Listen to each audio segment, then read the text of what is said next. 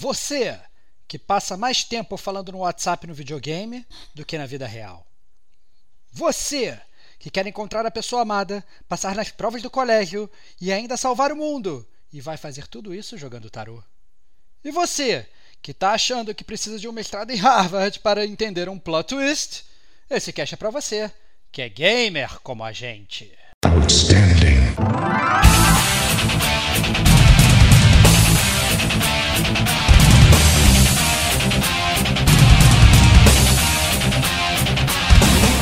Rodrigo Estevão. Tava esperando o momento que apareceu o Leonardo DiCaprio rodando lá o, o peãozinho dele lá.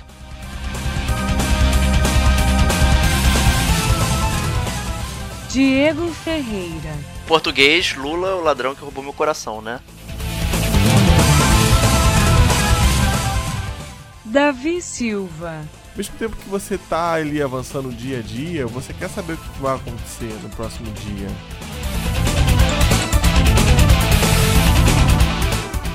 Este é o gamer como a gente.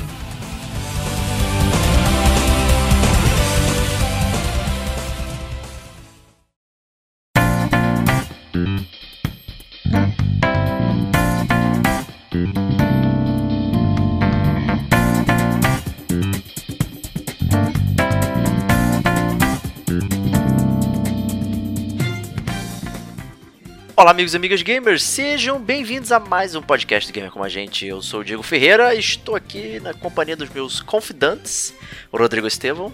Salve, salve, amigos do Gamer Como a Gente. Estamos de volta num podcast muito, muito já comentado aqui, né? É, e finalmente chegou o dia, né, cara, de falar de mais um JRPG. Olha lá. Finalmente. Você joga depois de 15 anos um, um JRPG 15 anos mentira, cara. Já, tive, já tiveram outros JRPGs que eu joguei aí, cara. Você tá mentindo. Também trouxemos aqui o nosso amigo o maestro Davi Silva e sua generosidade com o nosso amigo Rodrigo Estevão. Salve, salve gamers.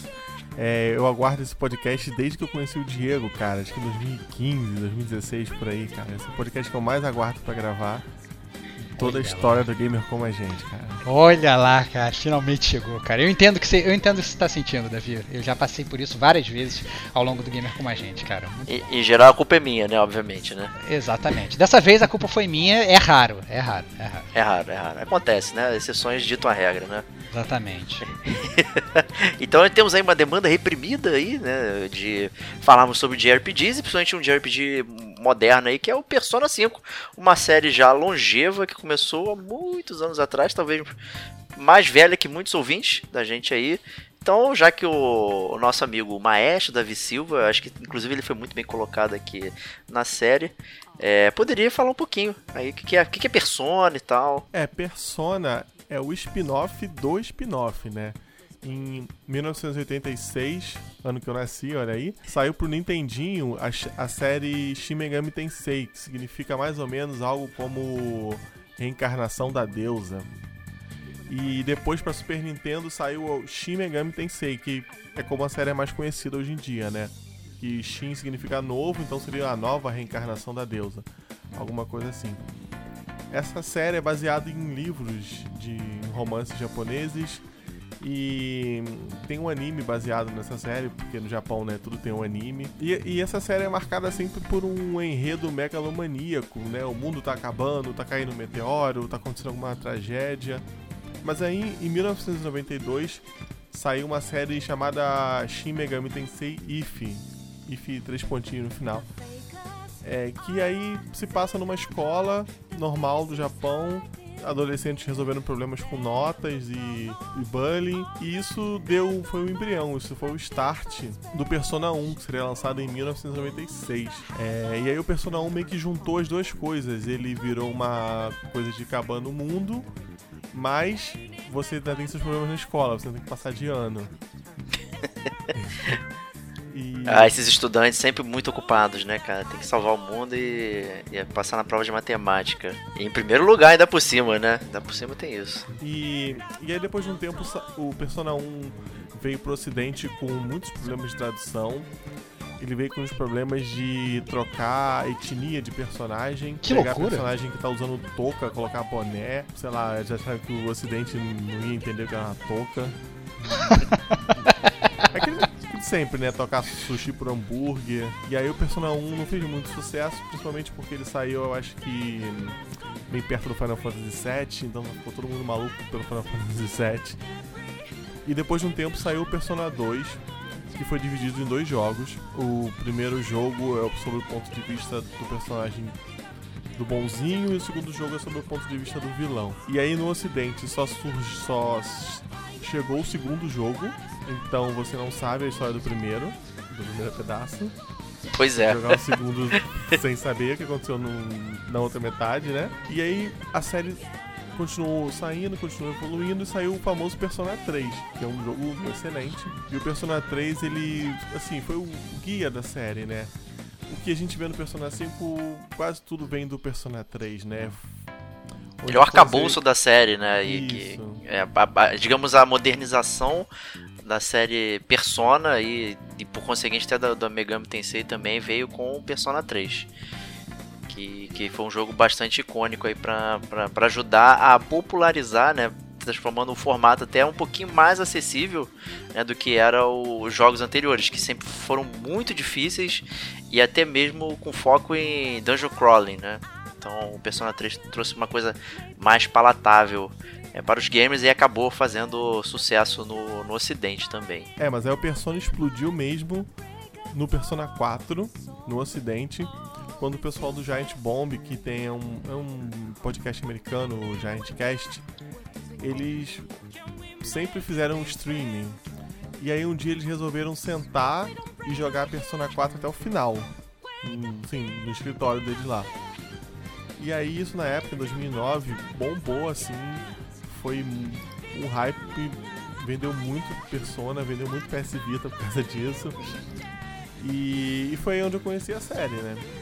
pelo pessoal do Giant Bomb. Hoje, infelizmente, pra você conseguir jogar tudo de Persona, você tem que ter um PS Vita, né? E ninguém tem PS Vita. É, pois é. Eu tenho. Tem alguns jogos, acho que tem versão PS3 também que pode jogar aí.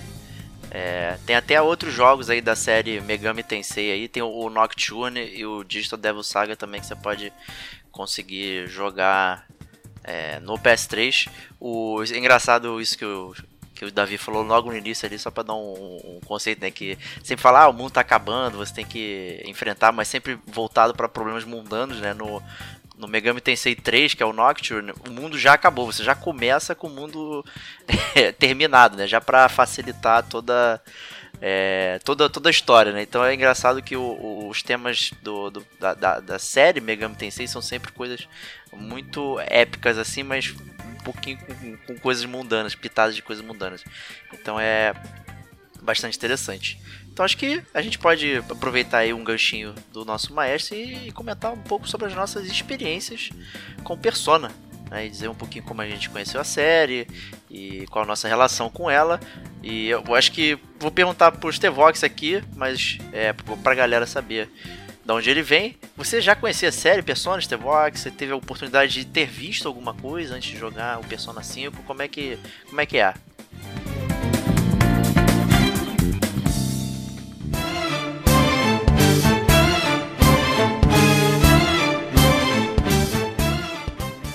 A resposta simples e curta para isso é não.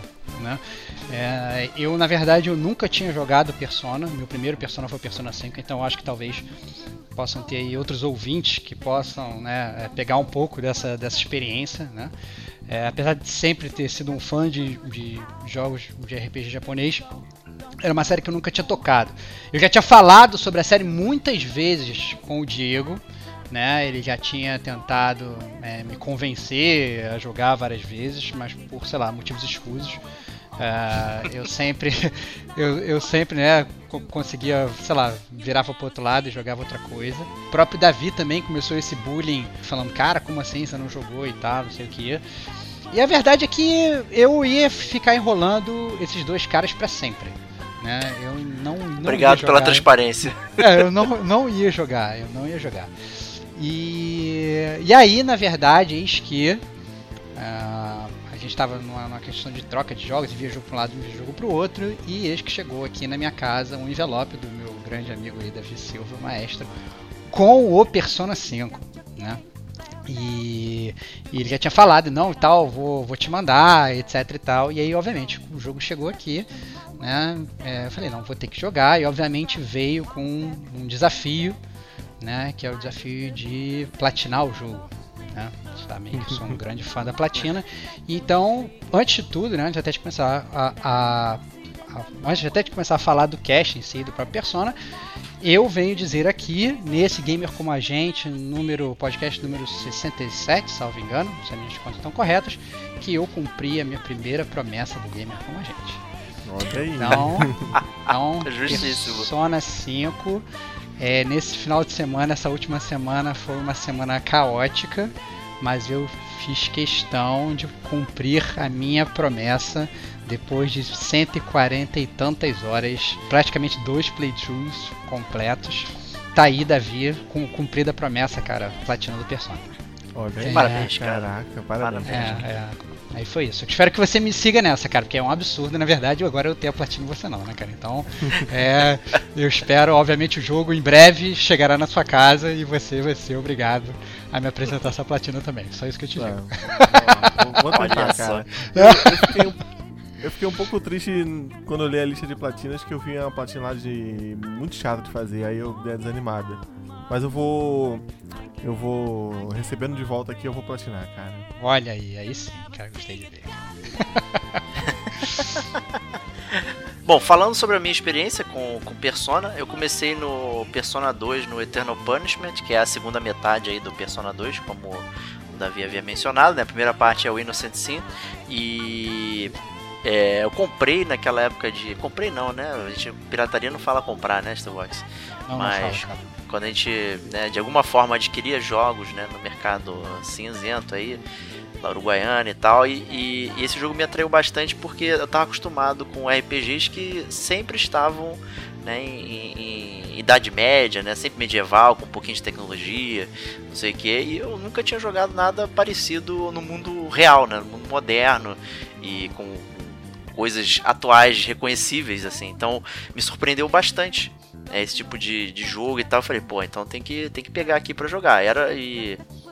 Era um jogo levemente hackeado, né? Então ele. Acho que. Não era. Ela era pirata do pirata realmente. E ele tinha inclusive. É, é, um, quando você apertava certos botões em conjunto, ele abria um. um- como se fosse um console mode de, de computador e você podia alterar coisas do jogo. Ele já via com.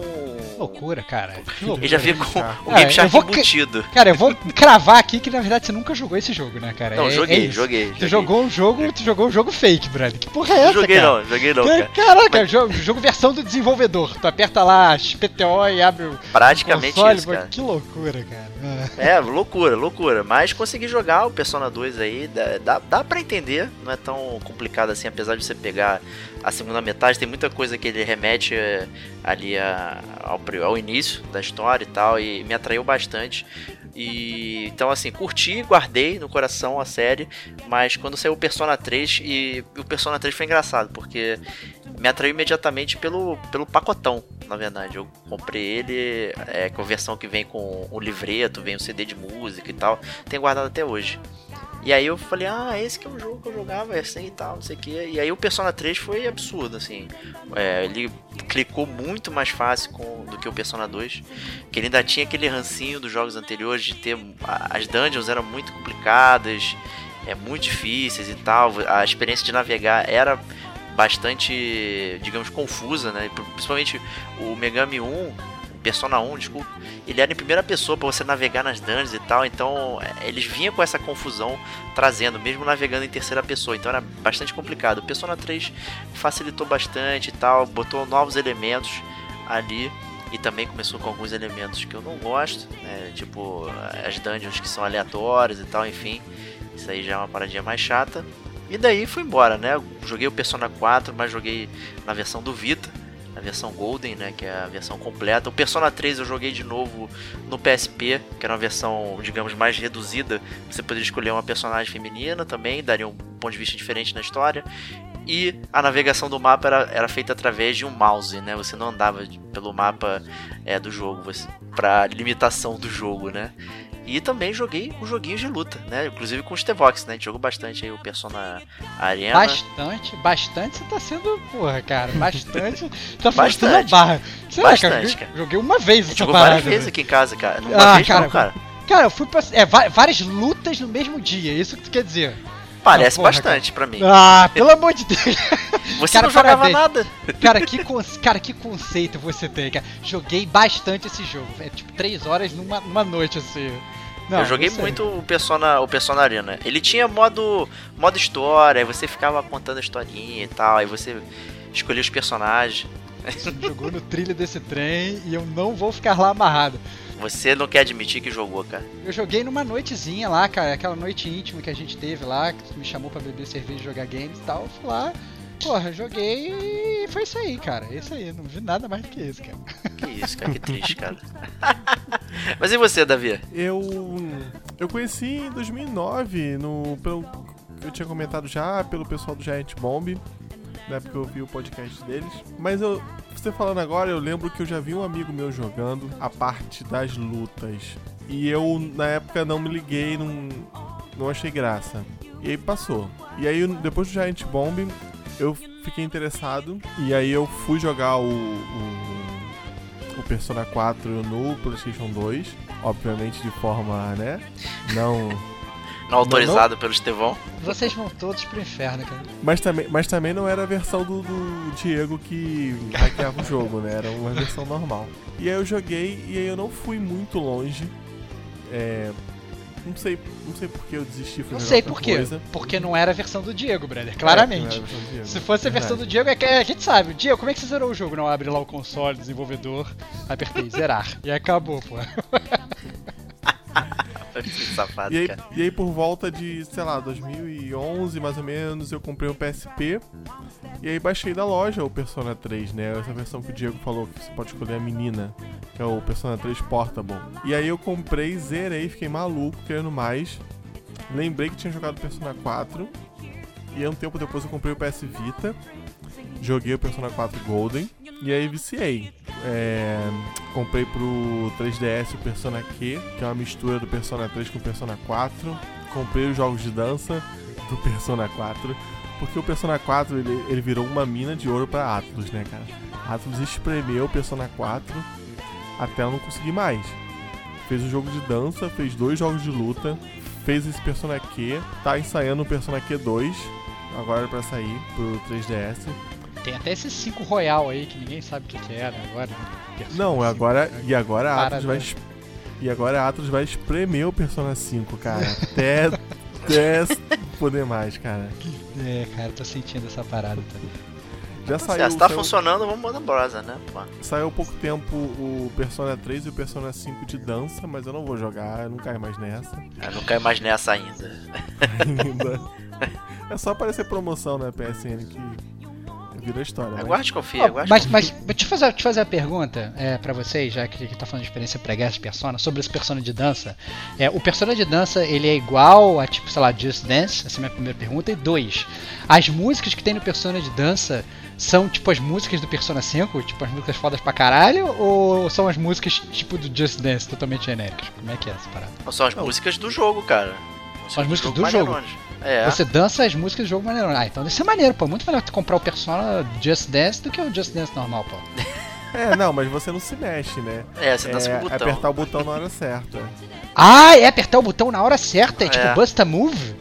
Caralho, É. cara, eu quero jogar o Persona de dança agora, velho. Nossa! Que isso, cara? Caraca, eu me amarro nesse tipo de jogo, velho. Foi mal, cara. Caraca, eu quero muito jogar, Eu acho que cara. tu pode jogar em dupla e tal, aí tem que sincronizar, e aí Nossa. os personagens têm roupas especiais pra dançar, é tipo uma Nossa. parada extremamente milcada mesmo. Caraca, já tô totalmente vendido pra esse Milk, brother. Foda-se. O próximo jogo que eu vou comprar vai ser o Persona de dança. Eu acho que ele tinha saído na pré-venda, que tu comprava todos esses Persona Dance aí por um preço alto, mas mais barato que se comprar individual. Mas acho que já Não, acabou essa promoção. Não quero, não, não quero ter todos, brother. Não tem tempo pra jogar todos. Eu quero um pra jogar, sei lá, o melhor, brother. Foda-se. Tem- Caraca. Tem pro Vita, quero cara. Tem pro Vita pra jogar no avião. Não, não, velho, não, velho. Sério? Tem pro não. PS4. Ah, vou, vou, vou, pensar, vou pensar. Mas, Tem mas PS4, será jogado, cara. cara. Pô, vi na caixa de som, pô, maneiro. É, então, será jogado, cara. Nossa, cara. Talvez. talvez- Eu ia até reclamar, pô, cara, nunca mais tem esses jogos tipo Busta Move. A gente fez um, um, cast outro dia sobre isso que eu tava falando do Busta Groove e tal, não sei o que. Reclamando que não tinha mais jogo igual. Tá aí, pô. Olha lá. Tá aí, pô. Pode continuar dançando, cara. Dan- Dança Isso toda aí. noite, cara. Excelente, excelente, excelente. É isso aí. Então, essa é a nossa experiência com Persona. E dito isso, acho que a gente pode abrir nosso primeiro bloco para falar aqui de Persona 5, dando início aos trabalhos, falando sobre a nossa tradicional leitura de capa. E a leitura de capa é sempre com o nosso amigo Stevox.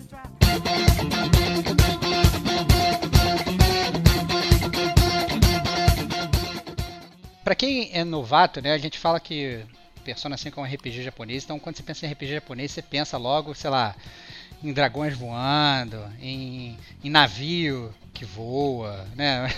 As paradas meio bizarras assim, né? Mas o Ou Persona navios 5 que são dragões que voam, né? também. É, exatamente, exatamente, exatamente. Mas na verdade o Persona 5 não é isso, né? O Persona 5 ele se passa em Tóquio, mais ou menos, sei lá, uma Tóquio contemporânea, né, nos dias de hoje, e ele conta a história do Coringa. Então vou, vou chamar de Coringa porque o personagem principal da série, ele é aquele clássico protagonista silencioso, né, como o Diogo gosta de falar. É aquele personagem que ele, sei lá, não tem nenhuma voz em nenhuma cutscene. Você meio que até seleciona o que ele fala, mas ele é aquele personagem que ele inclusive nem tem nome, né? Você escolhe o nome dele. Né? Você digita, pode botar o seu próprio nome. Né? Então o personagem principal é você. Que é bastante engraçado botar o próprio nome, né? E fica com uma parada completamente distoante ali do, do contexto. E o mais legal é que meu nome era Stevox, gamer como a gente, cara. Aí eu chegava na sala de aula, o professor falava, senhor gamer como a gente. Eu falava, excelente, cara. gamer como a gente tem em todas as escolas do Japão, cara. Era demais. Muito Mas- bom.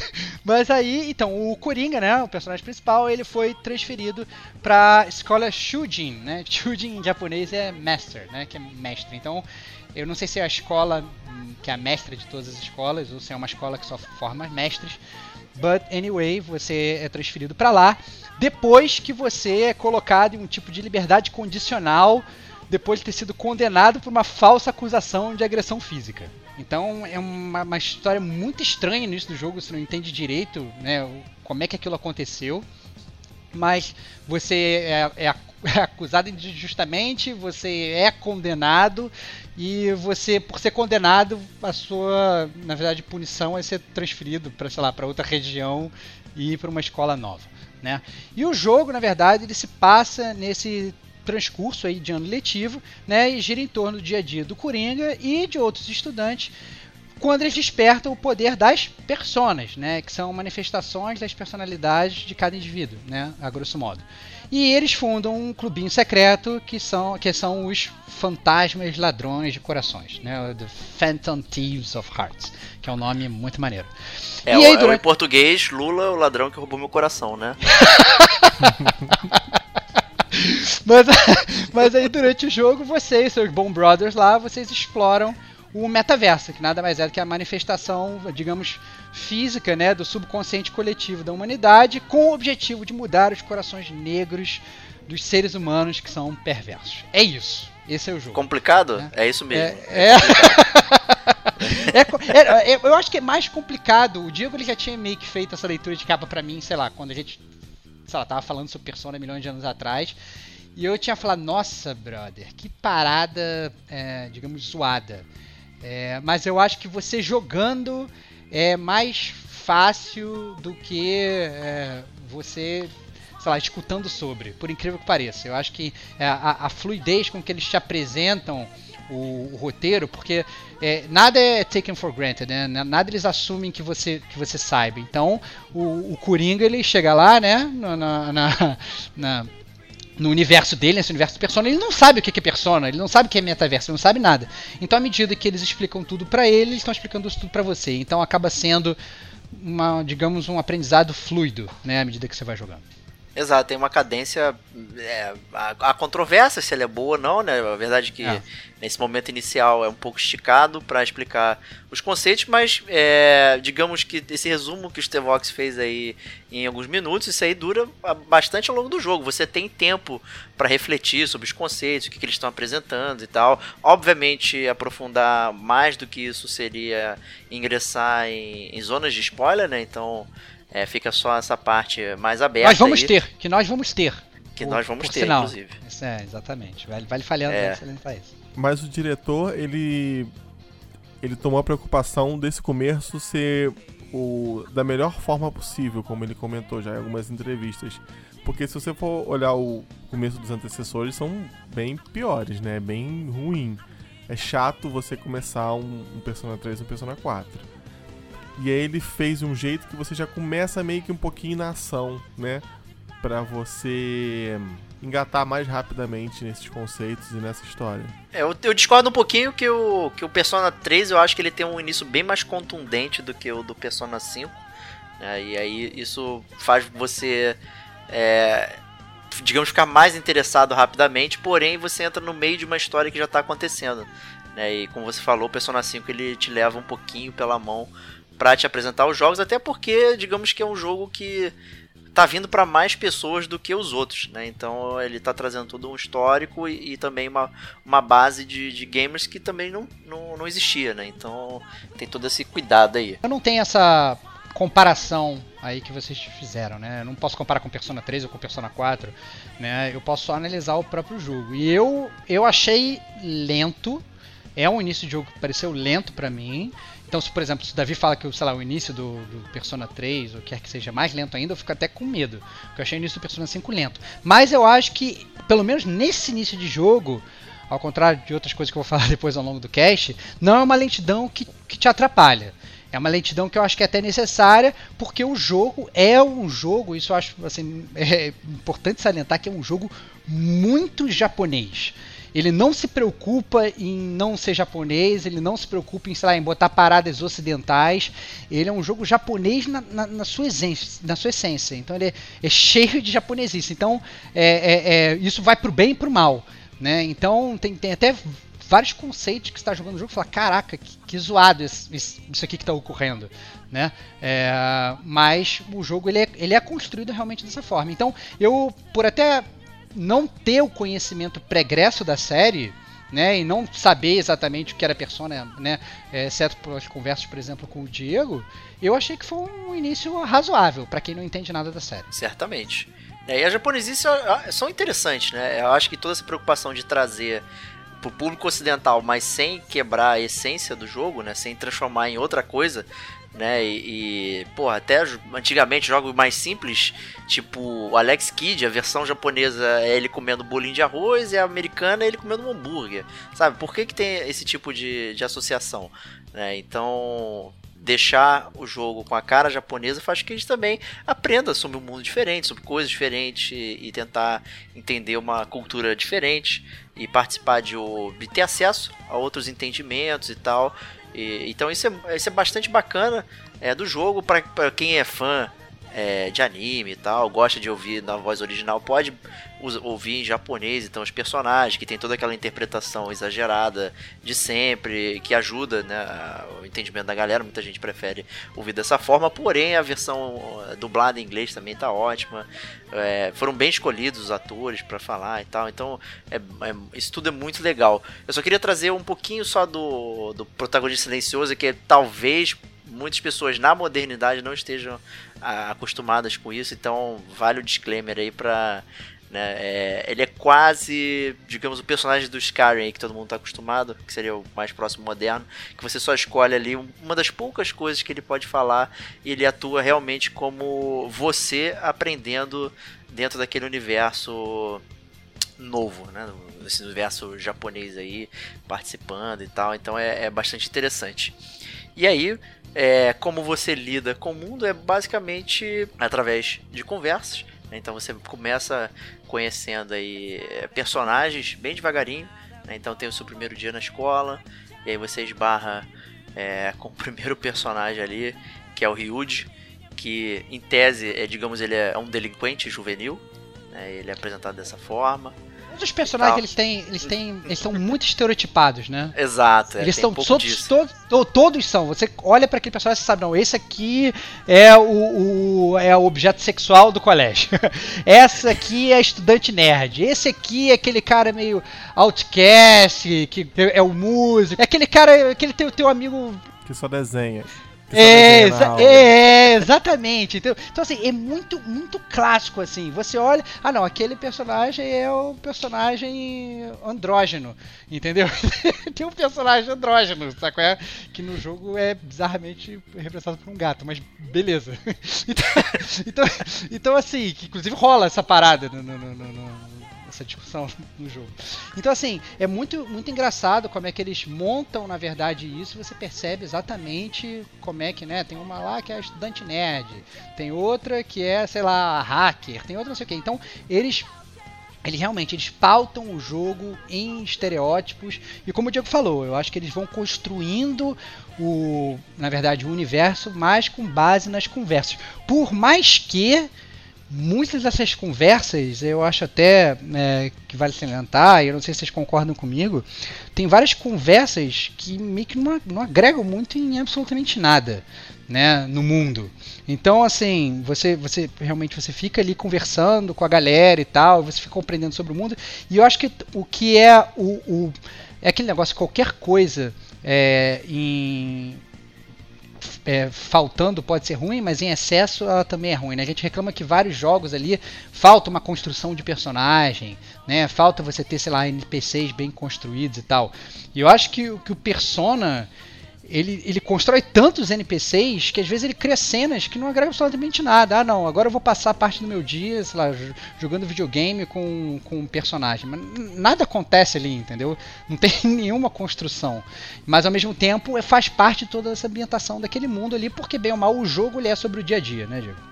Exato, é, tem, tem o que do cotidiano e muita gente argumenta que após o Persona 3, o, o Persona ele tem essa aura de social simulator aí, então tem toda a simulação de amizade, você criar e tal, e apesar do jogo ser pautado em estereótipos, né, eu trouxe o exemplo do Ryuji aí, que é o delinquente juvenil, conforme você vai conhecendo ele, você descobre por que, que ele age daquela forma, é a- quais são outras facetas dele, assim, pelo menos os personagens principais têm outras facetas que você vai descobrindo, que fazem parte da sua party e que não necessariamente são desenvolvidos dentro do curso natural da história.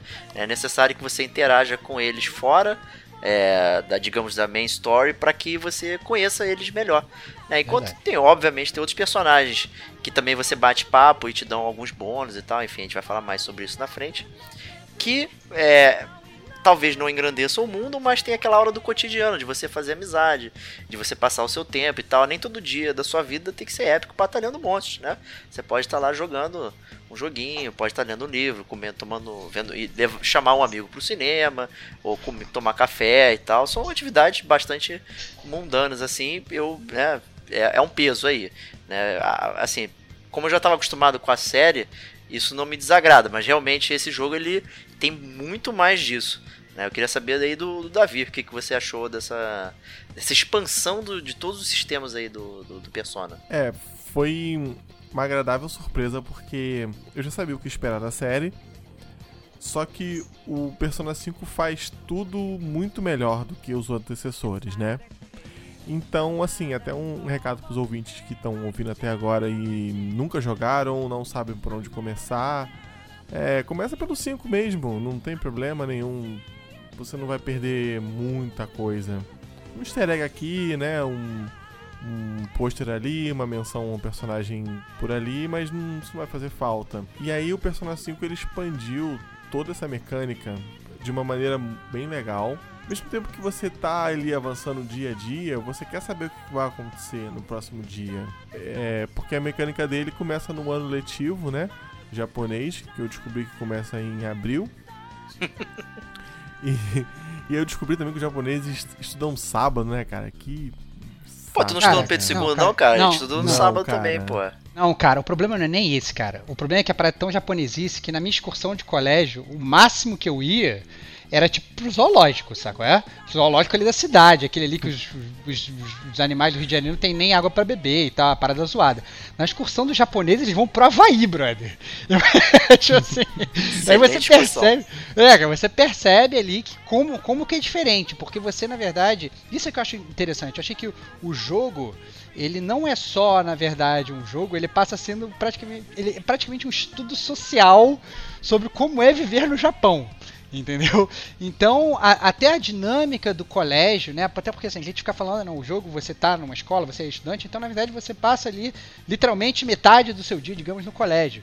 E isso eu achei uma parte legal pra caceta, porque como grande parte do personagem se passa na escola, né? Metade do seu dia é literalmente estudando. Então, durante as aulas rolam umas perguntas e respostas que você, na verdade, vai aprendendo. Coisa você pode até saber já, mas outras coisas você aprende, inclusive sobre a cultura. E o mais legal é que você aprendendo em um determinado momento do jogo, você vai ter a prova.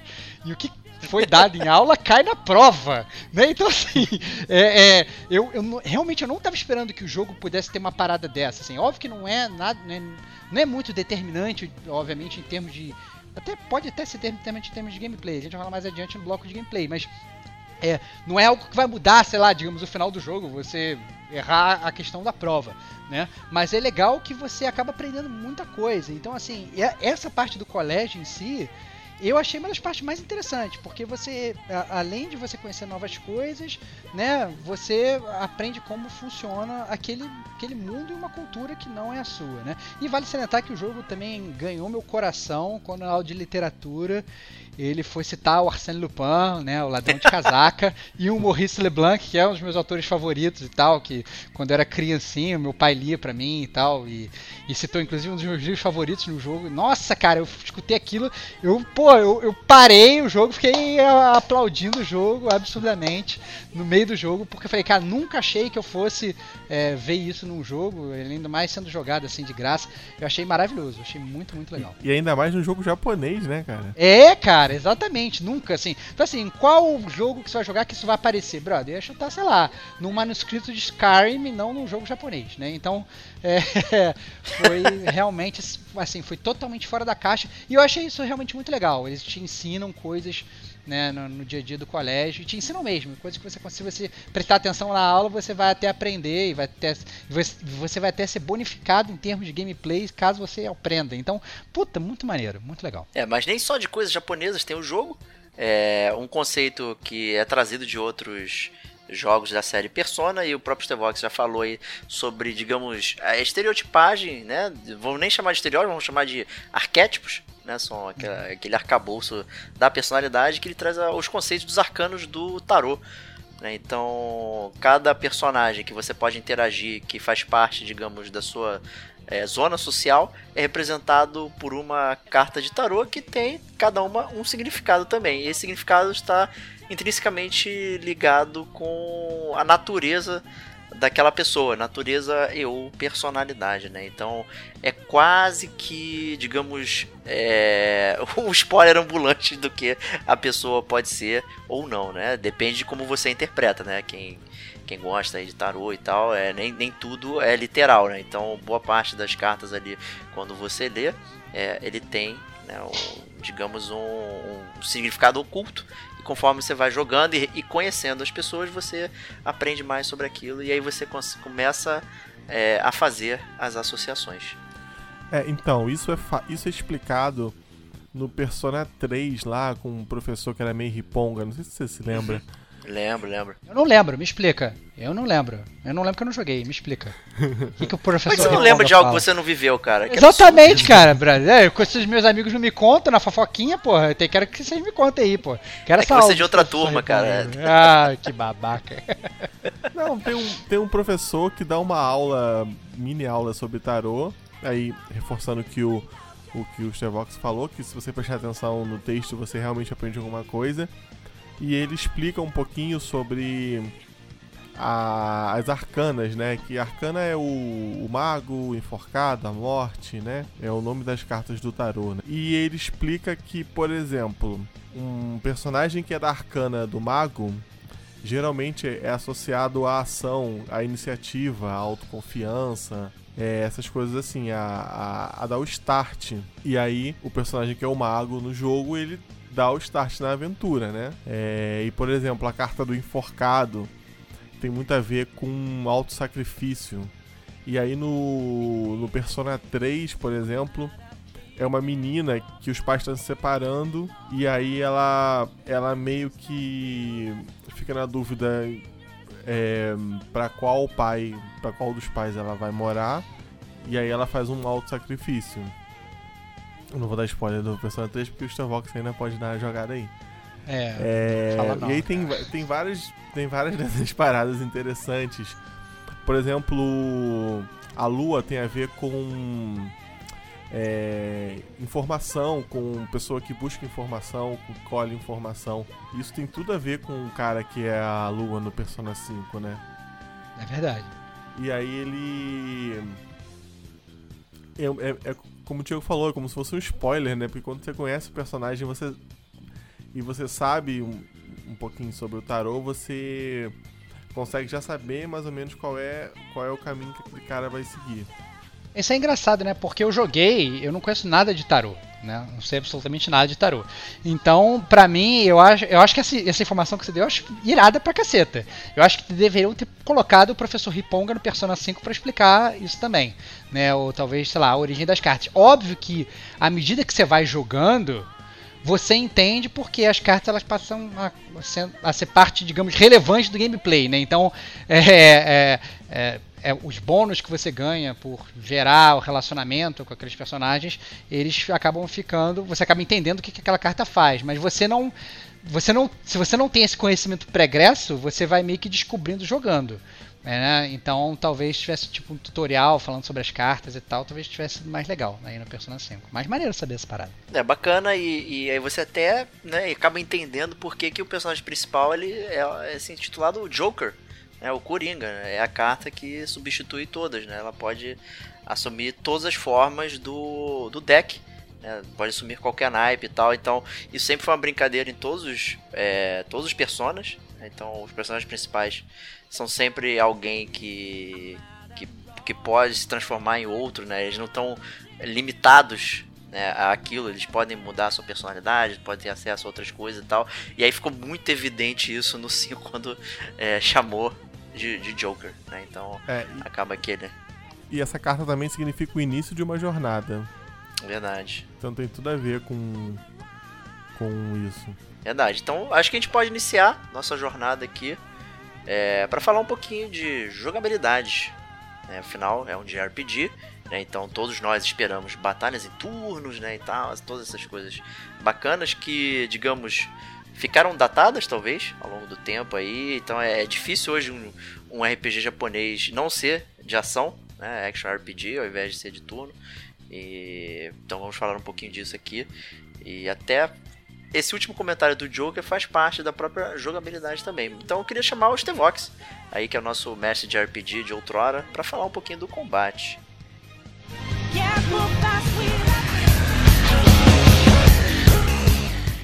Então, é, o combate do Persona 5 é realmente, como falou o Diego, um combate muito tradicional. Né? É aquela batalha em turno onde você tem, digamos, o seu time ali, tem o time do inimigo e cada um age de, um, de uma forma, não tem problema de tempo, você pode ficar esperar horas ali no seu menu pensando no que você vai fazer, que nada vai acontecer com você. Mas o gimmick da, do, do Persona é essencialmente descobrir o elemento que é a fraqueza do seu inimigo.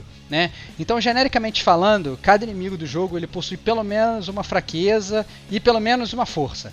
Né? Então, são 10 elementos que a gente fala no Persona 5. Então, você tem vento, fogo, eletricidade, gelo, um elemento nuclear, elemento psíquico, é, a maldição e a bênção, além de ataques físicos e ataques de arma. Né? Então são 10 elementos.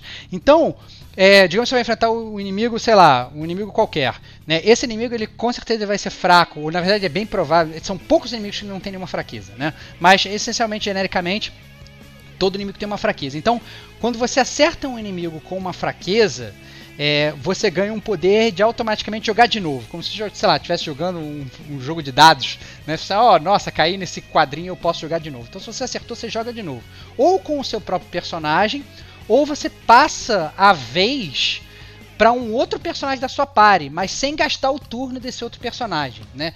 Isso faz com que você consiga ir combando o adversário, na verdade, dando um bypass em toda a batalha de turnos, né? Então, digamos, vai começar a batalha, você já sabe qual é, a, digamos, a, a, fraqueza daquele personagem, você já começa a combar ele, quando chega no segundo turno ele já está praticamente morto, né? E o reverso também funciona, né? Você, é, você também tem as suas fraquezas, né? E como falou bem o Diego, nessa questão do, do Joker, né? Você ser, você também acaba tendo, por ser o Joker, é, você tem, na verdade, acaba tendo várias fraquezas e várias, é, vários pontos fortes. Ao contrário dos seus personagens, dos seus da galera do seu grupo, né? Que eles têm, na verdade, fraquezas, personagens que não.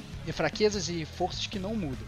Além disso, como o Coringa ele é o único personagem que pode ter múltiplas personas, quando você consegue dar esse ataque e explorar, digamos, essa fraqueza do seu inimigo, você consegue inclusive entrar em um tipo de negociação com essa persona que é a persona do seu inimigo. Né? É, digamos, é o teste de se você é bom de lábio ou não. Né? Se você consegue falar é, o que aquela persona quer escutar, baseado na personalidade daquela persona, ela, você consegue que ela te dê dinheiro, você consegue que ela te dê um item, ou você consegue possuir ela mesma, né? E como o Diego já mencionou que você é o Joker, você consegue ter várias personalidades, isso que acontece, você rouba aquela persona para você. E isso é o que vai gerar o gameplay mais ativo do jogo. Porque você vai, à medida, à medida que você chega no seu turno, você consegue mudar a personalidade, com isso você consegue mudar, obviamente, os seus pontos fracos, os seus pontos fortes, e com isso você consegue atacar ainda mais facilmente os seus inimigos explorar as fraquezas dele. A título de curiosidade aí, essa, essa questão de você ter a negociação e poder hablar aí com os inimigos é lá de trás do Persona 1 e 2 ali. É, no 3 e 4 eles tiraram isso aí. Eu fiquei até um pouco receoso a trazer isso de volta no 5, né? Que tinha um elemento aleatório, meio pedra, papel, tesoura, né? E tal de. E aqui ainda tem um pouquinho, né? Então você tem que saber mais ou menos as respostas que você tem que dar com base no que a persona está falando e, e, obviamente essas personas elas se enquadram numa arcana específica lá do tarô e aí com isso você junta e dá a resposta certa ou errada, né? dependendo, se você não interpretou corretamente, para pegar é, essa persona para si.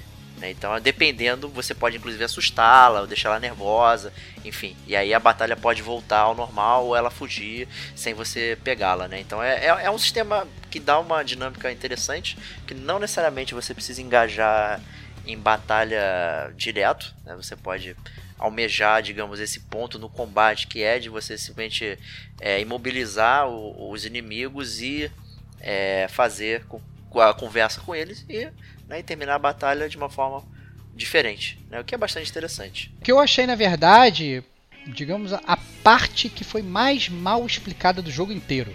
Né? Porque à medida que você começa a jogar o jogo, o jogo ele te dá vários tutoriais, né, de, de, de combate, cacete A4, e inclusive te dá um tutorial, ele fala assim, olha, você consegue negociar com as, com as personas, você consegue pegá-las para você. Beleza, eu entendi isso. Só que eu tava tendo uma dificuldade absurda no jogo de negociar com as personas, porque para mim todas as falas que você podia, sei lá, conversar com elas, era, era muito confuso, não sabia o que eu queria dizer. No final das contas, eu estava sempre literalmente jogando um dado. Eu falei, ah, agora eu vou escolher essa aqui, mas não sabia por quê. Né? E aí, quando eu entrei no, nos tutoriais, eu percebi que esse é um tutorial oculto. Você só consegue ver se você vai na lista de tutoriais, porque ele não aparece para você.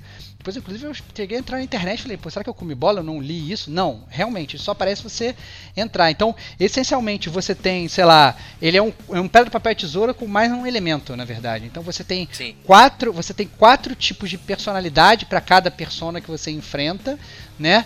E aí, obviamente, você tem que responder do jeito correto para ela gostar de você. Se você responde dos outros das outras maneiras, ela ou fica puta ou fica triste né? Como falou o Diego. Mas, e, inclusive, ele dá no, no tutorial, ele monta para você o jogo da velha. Ele fala: não, quando a persona for desse tipo, você tem que responder assim. Ele fala isso pra você, é muito claro.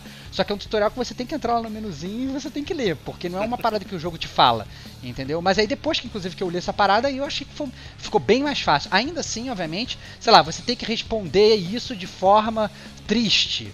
E aí, nenhuma das frases que você lê é triste. Caraca, o que, que eu vou responder aqui? Né? E, então acaba sendo muitas vezes muito ambíguo e muito baseado na interpretação. É, então, eu, eu, eu ia falar que o combate ele ele não reinventou a roda, né? Não, não reinventou o combate. Só que de, de, de, certa forma o combate, eu não sinto ele um combate ultrapassado. Eu não sinto aquele, aquele turno lá do Final Fantasy 6, 7, por exemplo, né? Ele é bem dinâmico, ele é um turno bem dinâmico. E quando você vê, você já combou 10 vezes o, o, o inimigo e ele morreu, né? E aí já entra até no, no, ponto de se o combate de turno é datado. Eu acho que talvez ele seja datado para uma nova galera de gamers. Eu não sei se, por exemplo, se a gente fosse parar para jogar, se a gente acharia tão datado assim. Aí já entra uma outra discussão, um debate meu com o Diego, gigantesco e tal. É, mas eu concordo com você, cara, eu tô contigo. Eu acho que eles fizeram, botaram, digamos ali, um atributo que deixa um combate que, digamos, seria mais estático numa coisa mais dinâmica, né? Para você saber como você, você. O conhecimento é poder no jogo, né? Você sabe, descobre qual é a fraqueza do inimigo, você tá, tá tranquilo pro resto daquela batalha. É, e assim, é, a comparação que você fez aí com alguns Final Fantasy, que, que vem daquele Active Battle lá, né?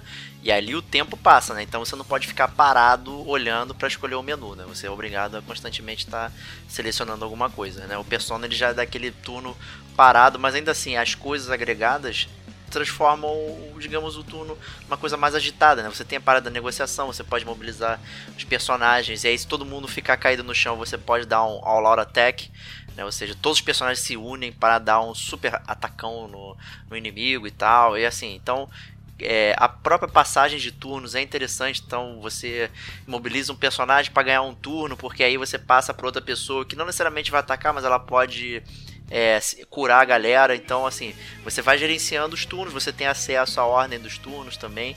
Então, você planeja né, quem, vai, quem vai agir depois e tal, como vai funcionar. Então, tudo isso é, é muito interessante e houve melhorias com base nos outros personagens, né? Porque no Persona 3 você somente controlava o personagem principal. Os outros personagens da sua party eram completamente independentes, né? Então isso gerava, né? gerava tristeza, dependendo da estratégia adotada pelo, pelo gerava cara, aquela né? inteligência artificial que não, não era inteligente, né? Não, e na verdade, isso, isso se você quiser, ele pode até ocorrer no Persona 5, porque Sim, eu mas descobri é da pior opção. forma. É, exatamente. Se você, no meio da batalha, você aperta Options, você entra num modo, sei lá, fast forward, em que todos os personagens eles começam, sei lá, a batalha é controlada totalmente pelo computador com uma burrice artificial. Não, não. Aí, é aí esse é o, é o botão de auto-ataque, né? Que você aperta, Sim, sim, acelera O, o tempo e aí é só, por exemplo, tu enfrenta inimigos muito simples que você não precisa ficar apertando toda hora o, o botão, né? Ele podia né, pular essa parada e só te dar o XP, né? Como acontece futuramente, né? Dependendo como você ganha habilidade, tem algum e chega um ponto que você alguns inimigos você simplesmente não enfrenta, né? Você já vai pra tela de, de parabéns, né? Mas é, você pode sim dar, digamos, é, ordens mínimas para os personagens, então, a consumir muito SP e tal, né? Ou segurar onda, só dar ataque. Você consegue dar esse negócio ou você controla completamente seu personagem, que é o mais adequado, principalmente se você está é, em dificuldades mais, é, mais avançadas, né? Então, o ideal é você é, controlá-los, né? E isso não tinha no Persona no, no Persona 3, sabe? Era uma parada que, tipo, por que, que eu não posso controlar minha party? Né, e tal. Aí tinha uma questão de independência, né, também, né? Então, ah, pô, você, ah, ah, os outros personagens estão com você, mas é, eles não são você não são seus, né? Eles têm vida própria e tal, por isso que eles têm a vida deles no jogo, e você conversa com eles e tal, piriri. Talvez se fosse essa colocação, mas tem uma, uma questão muito prática, né, de jogabilidade que, que não dá pra passar longe. Não, só, só um detalhe que tem um outro fator que é você gerenciar ou se você vai atacar ou se você vai usar magia, porque o seu SP lá acaba muito rápido, principalmente no começo Verdade. do jogo. É, ou você ataca com arma física, ou você usa magia, ou você usa aqueles ataques que consomem vida, e que são mais fortes. Ainda tem esse detalhe de gerenciamento ainda. Mas Verdade. eu senti que isso no começo do jogo é, é pega bastante porque o seu SP é muito pequeno e os itens são muito caros. Mas aí depois pro final do jogo eu acho que meio que fica irrelevante, né? É, Só pra explicar, assim, que a gente me explicou, no, no jogo você essencialmente tem o, o HP, que é a vida, e você tem o SP, que é como se fosse humana, né? Então, o que o Davi tá falando, para quando você, quando você usa qualquer magia, você gasta esse mana, e no início do jogo, é, o- na verdade, até ao longo do jogo todo, os itens para recuperação de mana são meio que escassos, assim. É, você pode até comprar e tal, mas até por uma logística de jogo, de mundo aberto, sei lá, você vai numa loja pra comprar, eles não tem pra vender. Você compra e o cara fala, cara, acabou meu estoque, foda-se, volta na semana que vem. Né? Então, assim, você não, você não consegue, sei lá, mesmo que você esteja milionário, você não consegue acumular muito, né? Obviamente, à medida que você vai progredindo no jogo, você vai, sei lá, evoluindo os seus confidence e tal, você consegue comprar itens que inclusive você recupera durante a própria batalha, o que ajuda. Isso facilita bastante. né? É, ajuda imensamente, né? Você pode, inclusive, se você tá numa, numa fase merda, num ponto merda do jogo, é, você consegue, inclusive, ah não, vou andar um pouco pra trás, vou pegar um inimigo simples, vou ficar só defendendo enquanto meu, o meu, meu mana volta, né? Porque cada turno ele vai voltar um pouquinho. Então, você, você consegue gerenciar isso melhor, gerenciar isso melhor. Mas eu entendo perfeitamente o que o David falou, eu acho que é isso mesmo.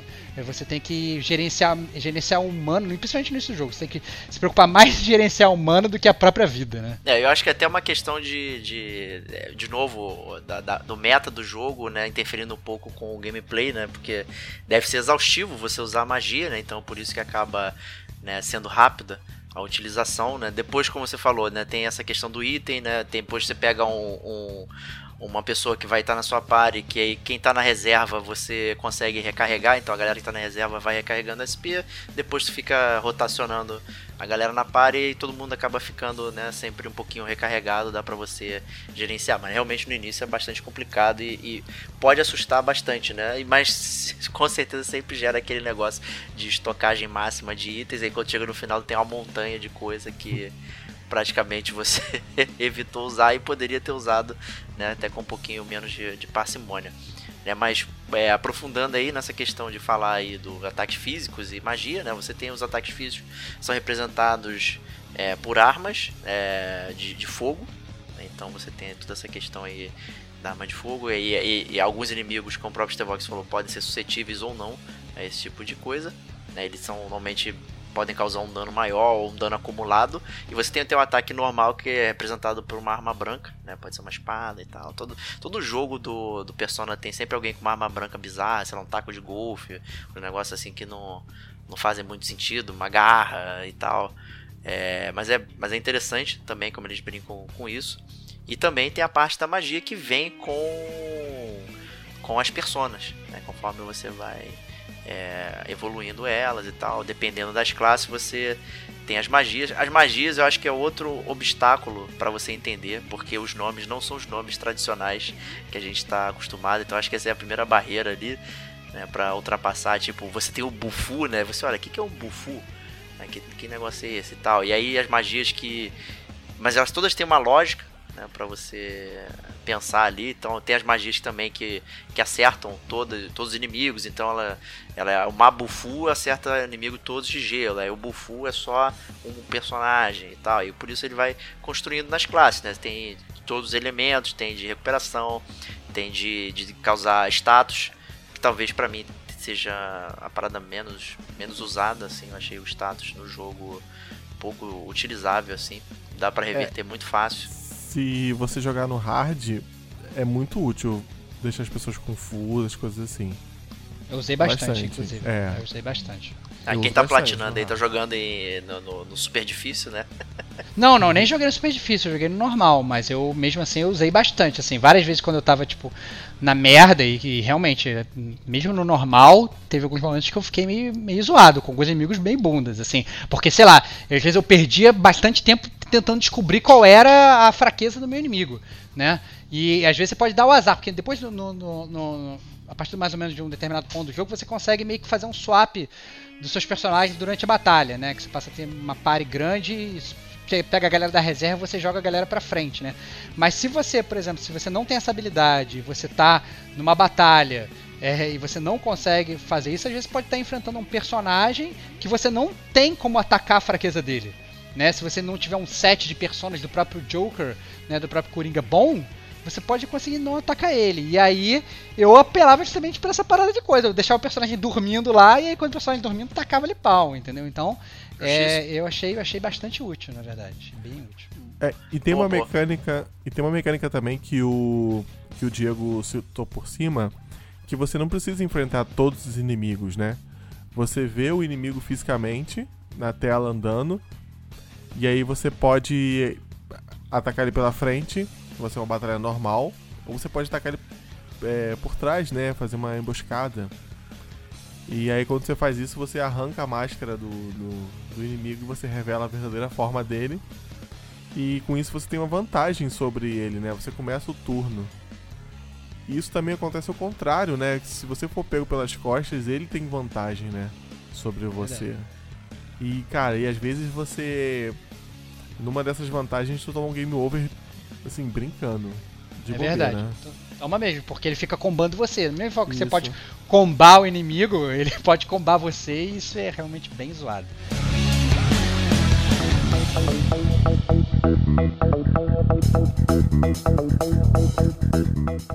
Né, saindo do combate, eu acho que quando a gente fala de gameplay do Persona, eu acho que é muito válido falar do, do mundo aberto do Persona. É, eu queria realmente saber qual foi a percepção de vocês, porque eu fui uma parada que eu não tava esperando de jeito nenhum. Por mais que eu entendesse a lógica do jogo, eu não tava esperando de jeito nenhum. Por quê? Porque o mundo aberto eu achei um mundo aberto fake, né? Onde muitas vezes você quer fazer várias coisas, mas o jogo não te deixa. Pelo menos assim, não é que ele não te deixa é, forçadamente, ele, ele não te deixa pelo próprio gameplay. Porque assim, ao contrário da grande maioria dos jogos de RPG, onde existe aquele senso de urgência de mentirinha, né? Como é o meteoro do Final Fantasy VII, que a gente gosta de falar aqui, né? O meteoro está caindo, você tem que salvar, não, mas eu vou ali na Gold Saucer, sei lá, jogar um cassino, né? E nada vai acontecer. É... No Persona é diferente, porque cada ação que você faz, você consome uma parte do seu dia, né? E, e, os dias passam. E o problema é que como o jogo ele é durante um ano letivo e obviamente esse tempo é finito, você não pode enrolar para sempre e ficar, sei lá, no, no, cassino o dia todo, né? Então, se você não matar o inimigo X até o dia Y, você realmente você toma um game over. Então, o, o senso de urgência do Persona é real. Ele dá um mundo aberto onde você pode fazer uma porrada de coisa. Mas se você quiser realmente fazer uma porrada de coisa, o inimigo ganha, né? Como é que você achou isso, Diego? Eu não sei se essa é a primeira vez que isso acontece num Persona. É, então você pode até, sei lá, é, discorrer sobre isso. Mas eu não esperava que esse jogo fosse assim. Eu achava que ia ser um JRPG tradicional que eu falei assim, ah, não, agora sei lá, eu vou ficar brincando aqui o, o, o jogo todo. Mas você não pode ficar brincando. Eu achei bem bizarra essa parada. É, na verdade todos têm, todos têm essa parada de tem um momento para acontecer. Até vou chamar, né, o, o, os anteriores, né, no Persona 3 tinha a questão da lua, né? Então, quando chegava na noite de lua cheia e tal, aí o gimmick do jogo, que era o mundo entre meia-noite e meia-noite e um, ele paralisava. Né? E as pessoas ficavam presas em caixões, mas tinha aquelas pessoas que conseguiam ver do além mundo ali e eles saíam nesse intervalo de tempo que não existia, na verdade. E aí tinha uma grande torre e eles tinham que escalar lá pra para fazer lá o que eles tinham que fazer para salvar o mundo. E aí, em noite de lua cheia, sempre aparecia um monstro bizarro e tal que estava fazendo alguma coisa e era o momento que você tinha para enfrentá-lo. Né? Então tinha um timing para ocorrer os eventos. No Persona 4 a mesma coisa. É, a, a gimmick do jogo era que você entrava num canal de televisão né, também, um tipo de metaverso aí, um universo metafórico, e, e, ele tinha também um momento que você precisava entrar nesse canal para resolver é, o assunto pendente do, do, dos personagens em volta ao longo do jogo. Então ele também tinha um deadline que precisava ser atendido. Então, assim, é uma, é uma característica do jogo ter essa, essa coisa, né? Você se sente meio overwhelmed né? com a quantidade de tarefas, digamos, que você tem que fazer. Você tem que estudar, né? Você tem que se divertir com seus amigos, você tem que descansar. Né? Tem vezes que, que, que o próprio jogo indica, ó, você não pode sair agora que você tem que descansar. Logo no início do jogo, inclusive, você está em curfew, né? Então você não pode sair à noite, né? É, volta da escola e você tem que ficar lá, né? Presinho lá com, com no início do jogo, na cafeteria e obedecendo lá tudo que tá rolando. Então tem toda essa coisa até crescendo até você chegar a um ponto que você consegue, digamos, fazer mais coisas, né? Ele gera, é, digamos, é, essa ansiedade né, em fazer e você arcar com a responsabilidade também das coisas que vêm. Eu acho que isso é muito interessante. É, e nesse Persona tem um diferencial que é o, o WhatsApp, né? Deles Isso. lá, japonês. Que aí os seus amigos ficam falando assim, cara, tá chegando o dia, e agora? Cara, a gente tem dois dias, a gente tem três dias. É zoado pra caralho essa porra, cara. Os outros Cara, eu personas, você, você sabia que você tinha que fazer naquele dia lá, mas não tinha ninguém te cobrando, né? Não tinha ninguém te lembrando. Até no, no Persona 4, de vez em quando, alguém falava alguma coisa. Mas, tipo assim, ah, tem que, tem que fazer, né? Mas nesse não, cara. Toda hora você tá na escola, tá assistindo aula lá, fica alguém te falando, cara, amanhã, né, cara? Vamos lá. Não, às vezes pode até faltar 20 dias, cara. Olha aí, hein? Tá faltando 20 dias. Tu vai realmente jogar videogame? Tu fala, caralho, fudeu. Porra, não quero jogar videogame. O bicho vai matar um. É bizarro, é bizarro. Mas aí eu acho que é, é, cabe explorar, quando a gente fala do mundo aberto, uma dicotomia que eu achei muito escrota do jogo. Essa é a verdade. Porque assim, ainda que o jogo ele te faça ter um senso de urgência muito grande, né?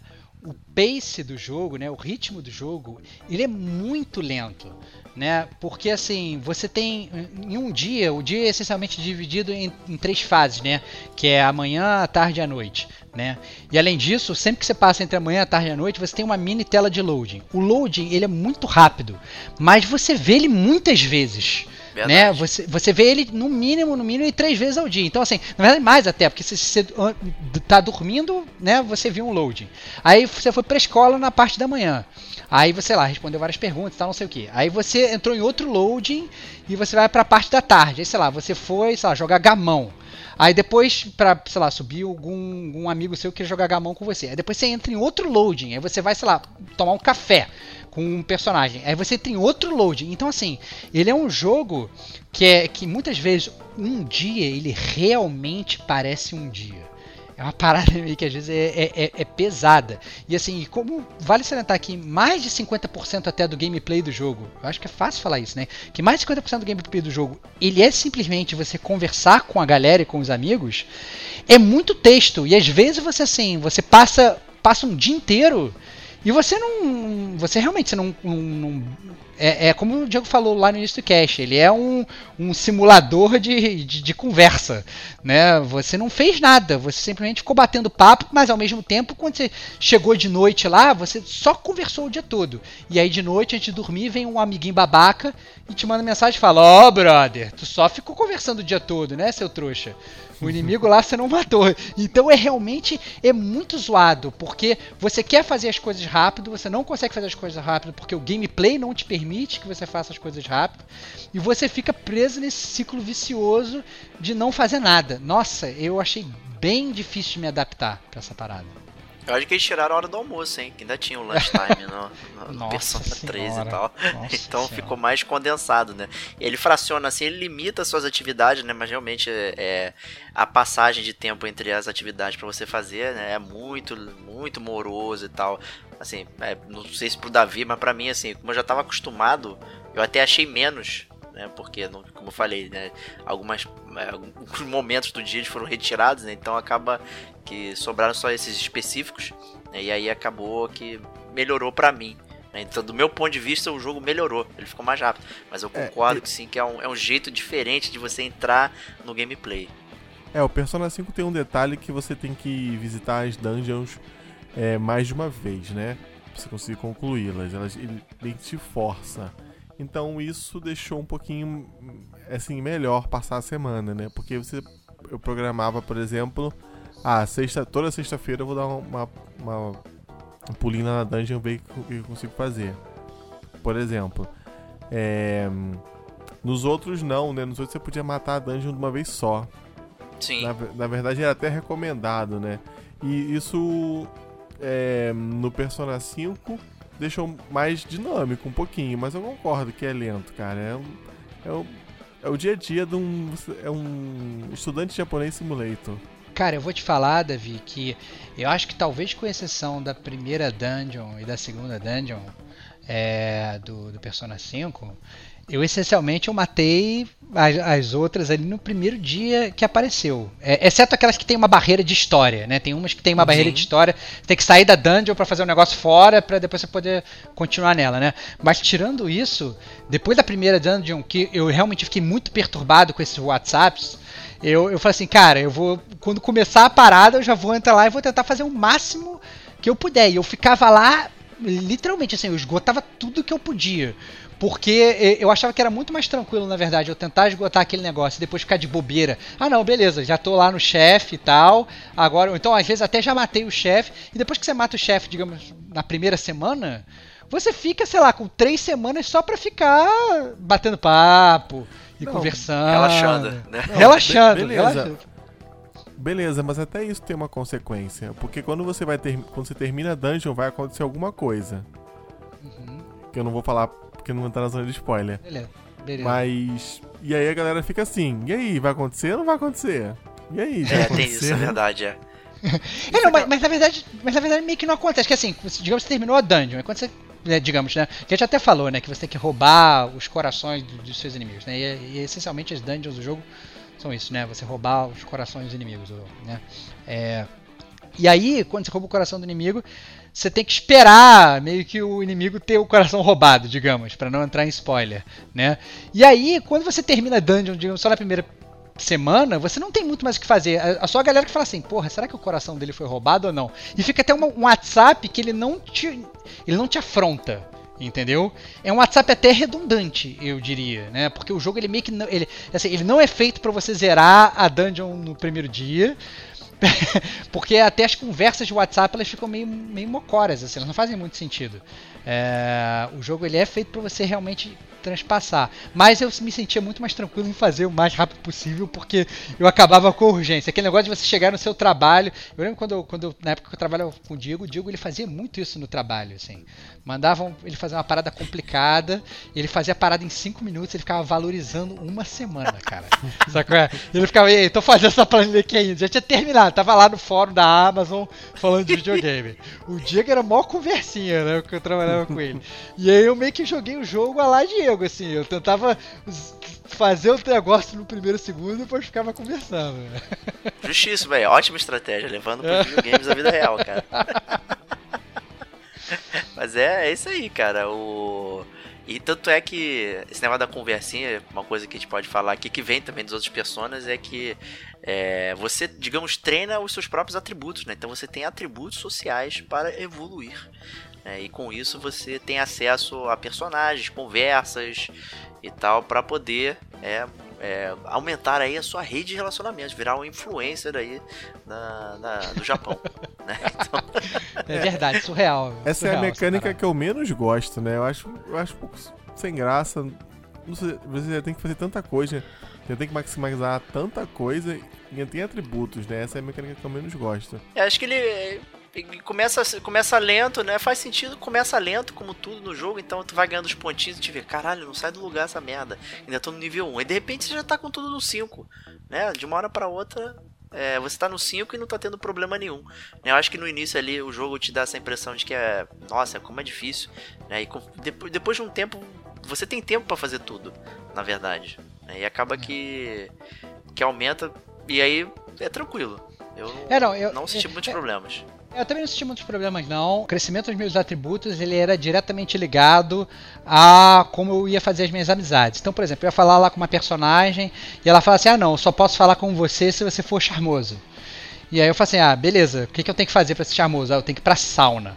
Pra sauna, ah, ah, É, aí vai assim, beleza, eu tenho que ir pra sauna. Só que se eu for a sauna, aí o jogo te fala, não, se você for a sauna quando estiver chovendo, você, sei lá, vai ficar com a sua pele mais maravilhosa.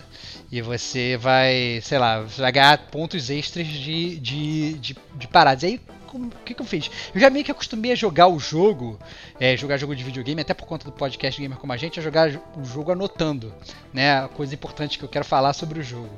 E aí acabou que eu, eu quando fui jogar o Persona, eu tinha dois blocos de notas. Eu tinha blocos de notas sobre coisas que eu quero falar no podcast, e eu tinha um bloco de notas coisas de gameplay que eu não posso esquecer. Que é tipo, sei lá, quando você vai estudar na chuva, você estuda melhor.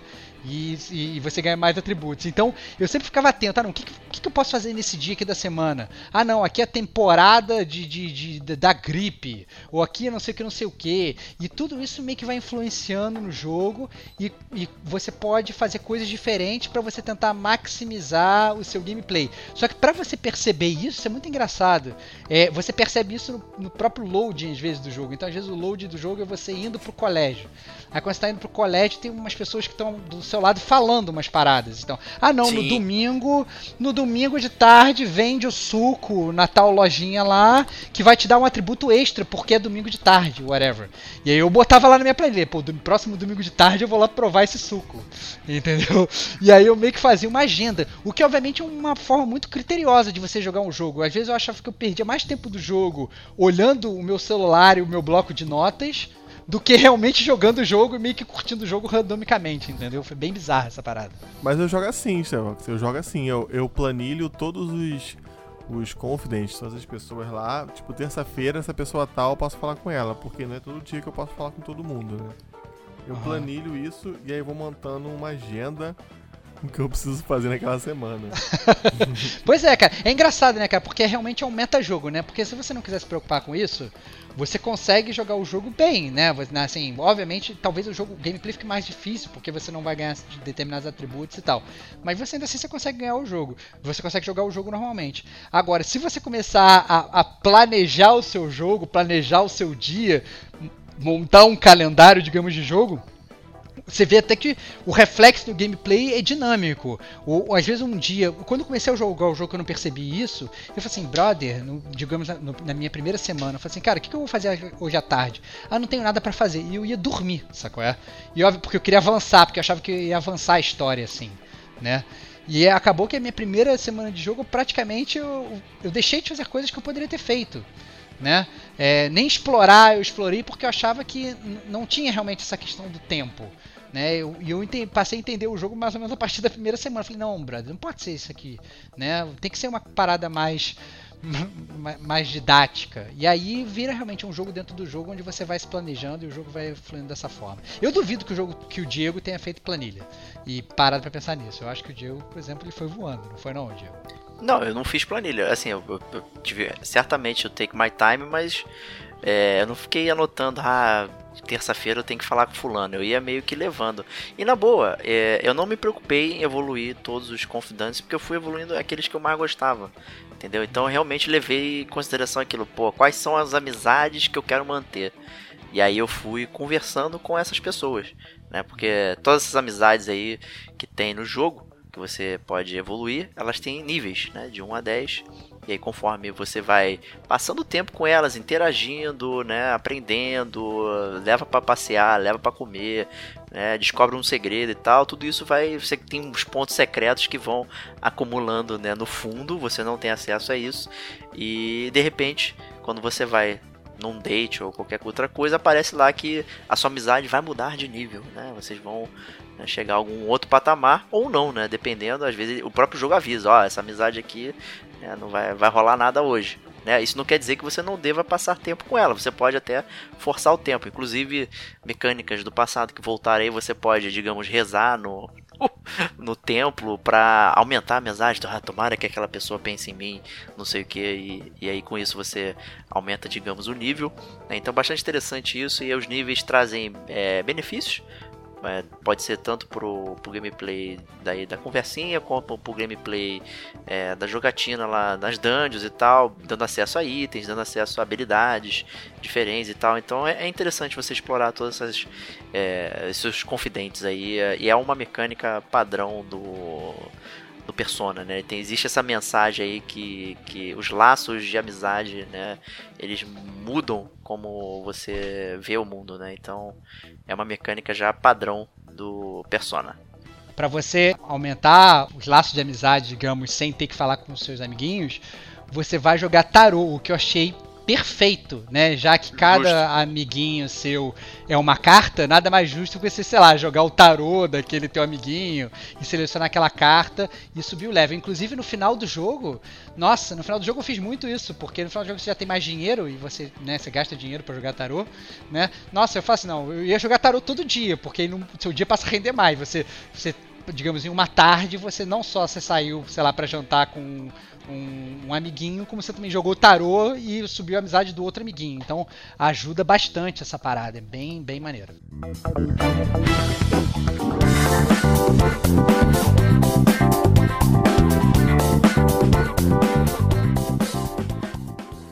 Uma coisa que sempre chama atenção da gente aqui no Gamer Como a Gente, coisas que a gente adora mencionar, coisas que às vezes passam desapercebidos pelas pessoas, mas é, a gente gosta de trazer isso, é falar um pouquinho sobre a direção de arte do, do Persona 5.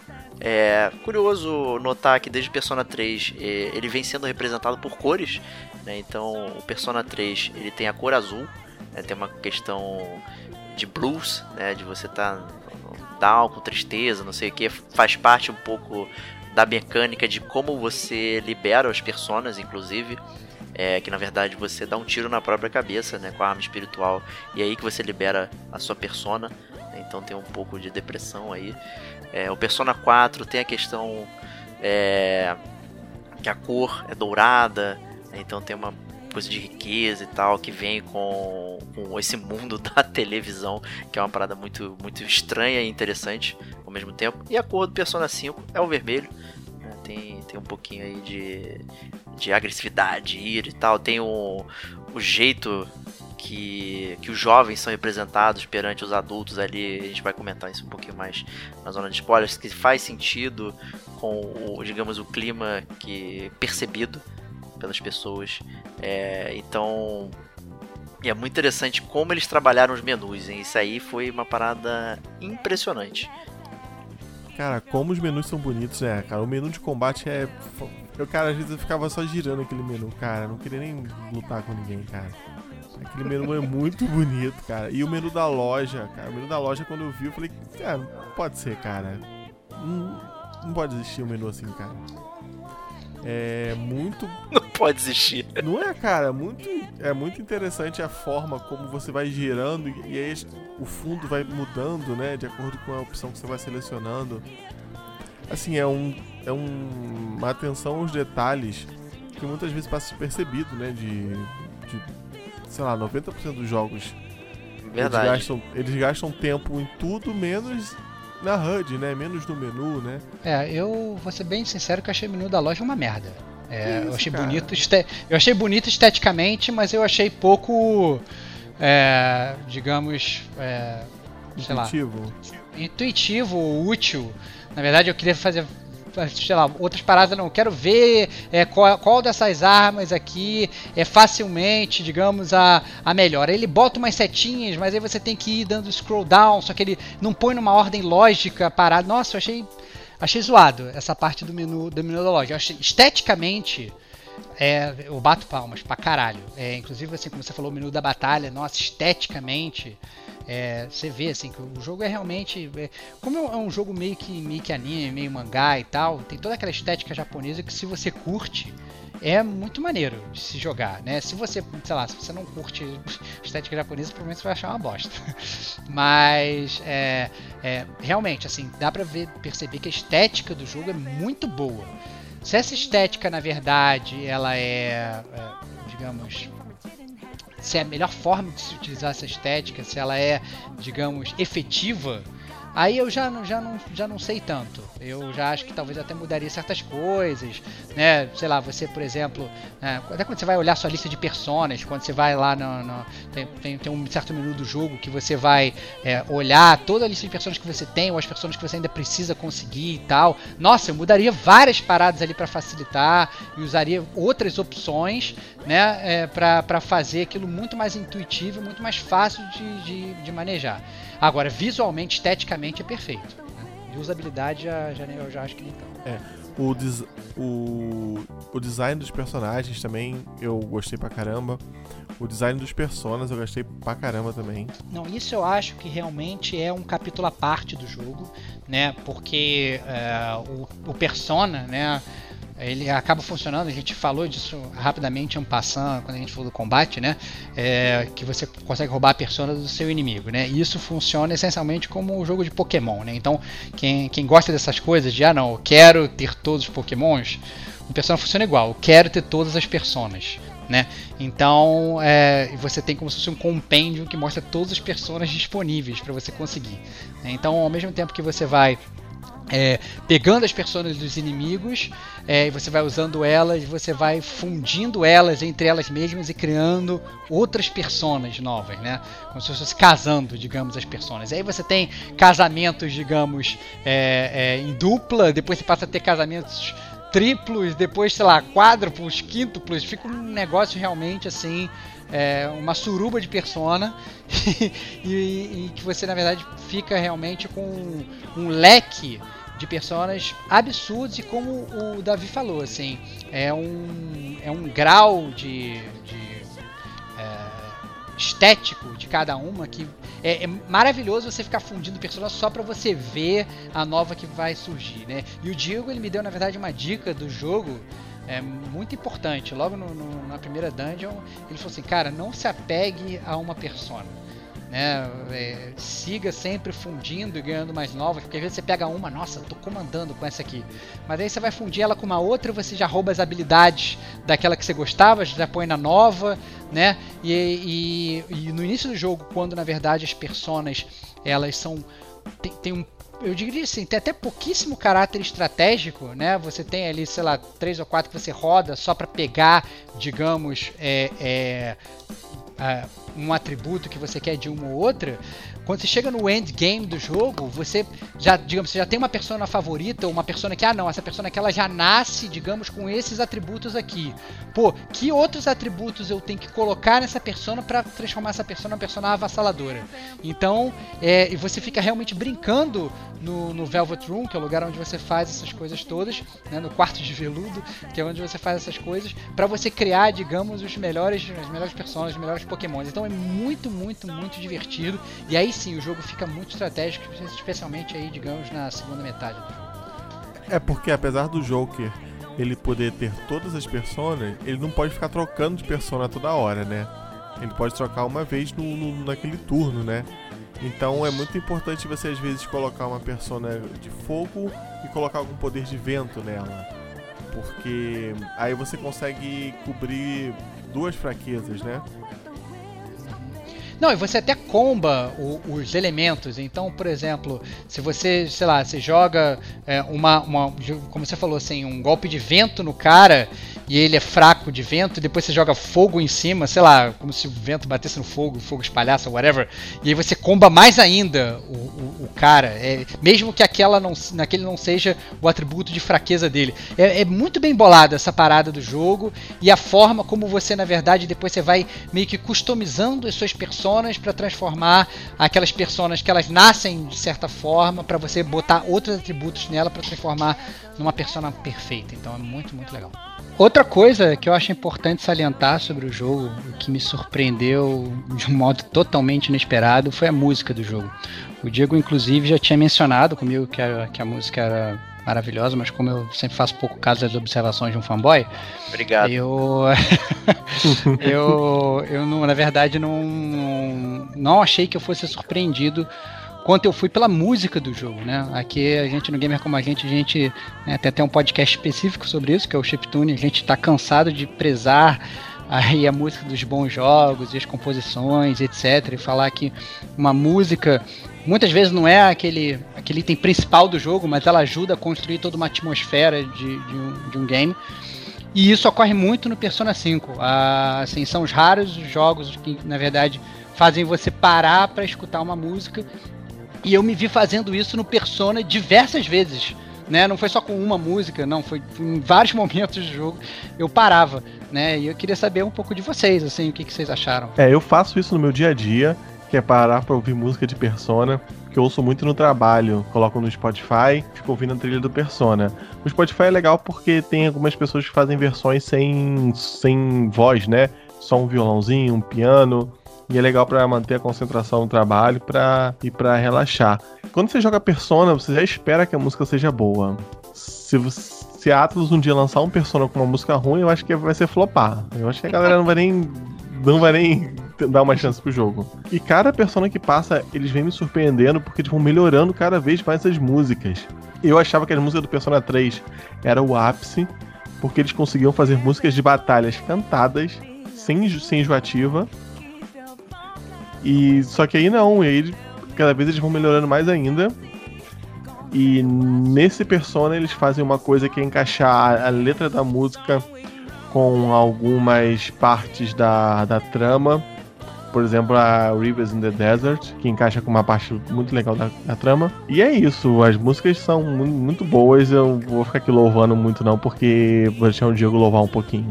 Tem que louvar mesmo aí, eu acho que eu, muita gente já deve ter ouvido as músicas, próprios T-Vox também, é, se ele ouve os nossos podcasts aí, a gente já usou várias vezes na edição. O próprio GCG News do ano passado era, era uma música de fundo é, do Persona. Então talvez faltasse contexto aí para ele, por isso que ele ficava ficou falando aí que, que não, não acreditava em mim e tal. Fico feliz que ele que ele curtiu bastante as músicas. Acho que é, ela fica no patamar, digamos, do Yuzo Koshiro lá no Mega Drive, que faz músicas que, que são para fora do videogame, praticamente, que funcionam dentro do jogo, mas que funcionam para fora. E é, quando a gente pensa em JRPGs, assim, jogos japoneses e tal, é muito comum você ter repetições de clichês, de temas e pô, você escuta uma música, você sabe que essa é a música do vilarejo, essa é a música de batalha, essa é a música do boss, essa é a música do boss final, tudo muito muito óbvio. É, até usando como exemplo outro jogo que a gente já botou aqui em edições, que é o do é, Octopath Traveler, e ele é muito tradicional nessas músicas orquestradas e, e um, é, são muito fáceis de identificar onde está dentro do jogo.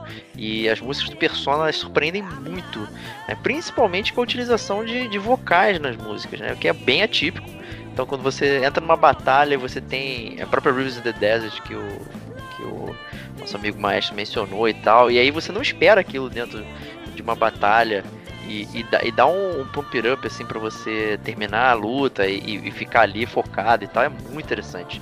E fora de poder ouvir do lado de fora as faixas e tal, e você se relaciona de uma forma diferente com, com a música e traz aquela lembrança, é bem diferente de, de trilhas genéricas orquestrais, sabe? Que a gente já está acostumado, já mencionamos no próprio Chiptune é, que o Stevox aí comentou em alguma edição passada ou algumas que as músicas modernas de videogame meio que se limitaram a sempre orquestrações e são todas músicas épicas e completamente eh, imemoráveis assim. Você não lembra de absolutamente nada. Você não sabe ah essa música tocou onde?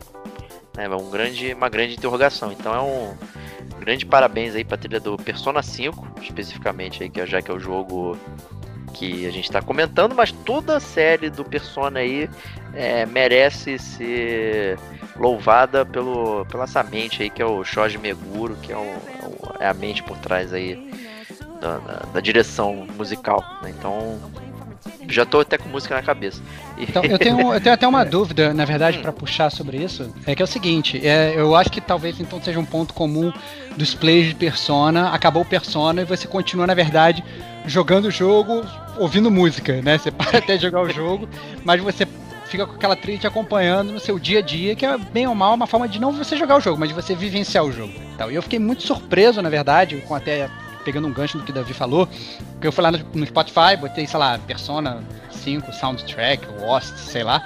E aí quando eu comecei a escutar, eu fiquei muito surpreso porque eu comecei a escutar as músicas do Persona 5, ok, que eu já esperava, que eram realmente boas, e eu comecei a escutar várias versões da, das próprias músicas de Persona 5, é, algumas metal, algumas, sei lá, dedilhado, algumas só com vocal meio que a capela e tal, mas que parecia muito próximo de uma coisa oficial, né? É, e aí, traçando paralelo com o que vocês já falaram, eu fiquei é, achando que, na verdade, talvez essas músicas que tem, estejam rolando aí sejam as músicas que são já usadas no jogo musical do Persona. É, e eu não sei se isso procede ou não, é, não sei, talvez vocês saibam. Eu tô dando uma de garota aqui, talvez possa estar tá botando vocês numa fogueira absurda sem saber. Mas isso ocorre, essas músicas que tem, Porque assim, porque a gente consegue bem perceber, às vezes, quando uma música é meio mais, digamos, a música indie, né?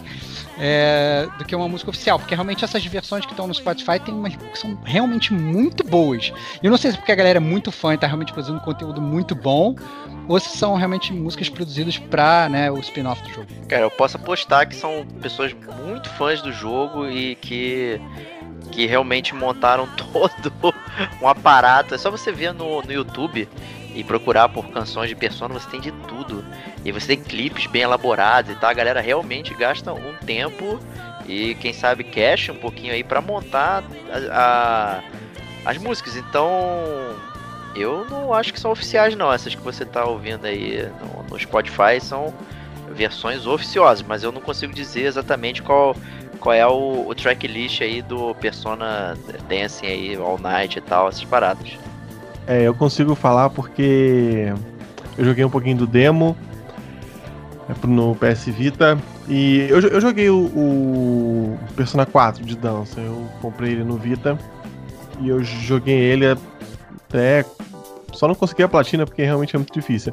Mas joguei bastante dele. O Persona 4 de dança usa as músicas do jogo e quando você termina numa certa dificuldade, você libera um remix dela. E pelo que eu joguei do demo do Persona 5 de dança, é o mesmo esquema. Você joga com a música que aparece no jogo exatamente igual, e aí você termina ela numa dificuldade difícil, você ganha um remix dela. E aí um remix oficial. Ao contrário desses de YouTube, que são realmente fãs que estão fazendo, né? É, pois é.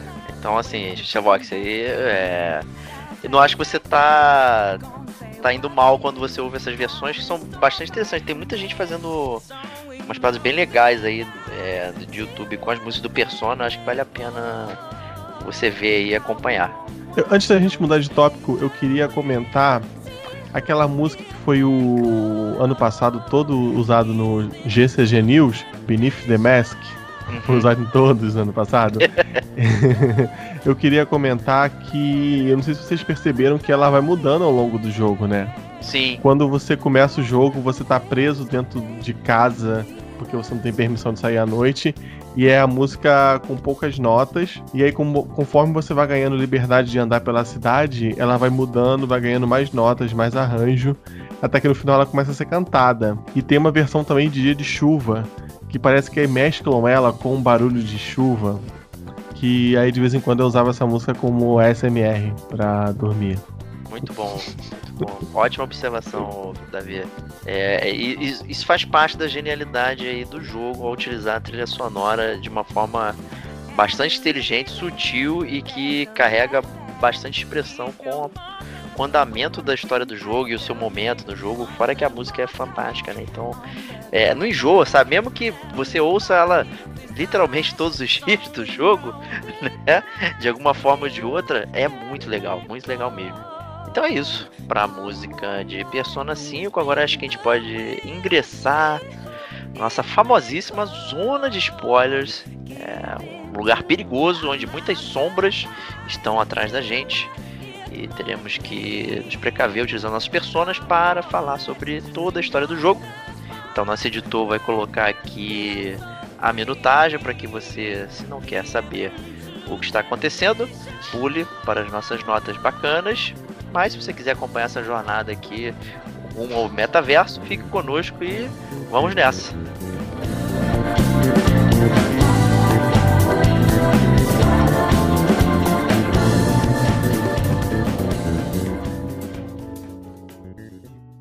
Aqui começa a zona de spoilers. Caso você não tenha personalidade e seu livre-arbítrio valha menos que um cacho de bananas, pule para a marca de 2 horas e 35 minutos e caia fora.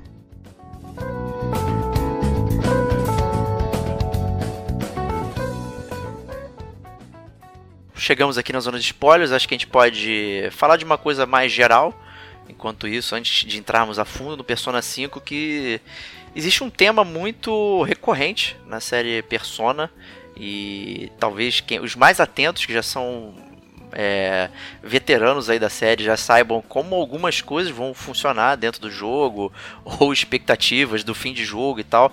É, em geral acontecem as mesmas coisas, mas isso é por conta é, do próprio funcionamento da série, né, que envolve aí um, conceitos de caos, ordem e neutralidade.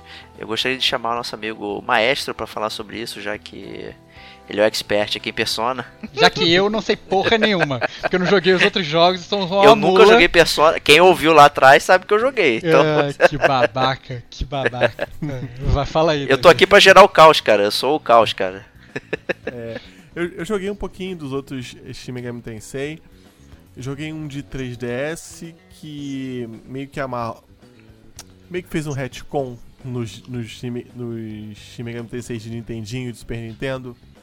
E nesse de 3DS, que é o Shin Megami Tensei 3, eles explicam que no mundo existem três forças: o caos, a ordem e a, e a neutralidade.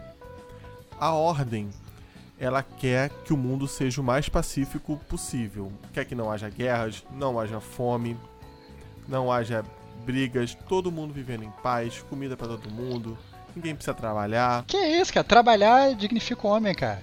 É, mas, mas a ordem quer que todo mundo fique.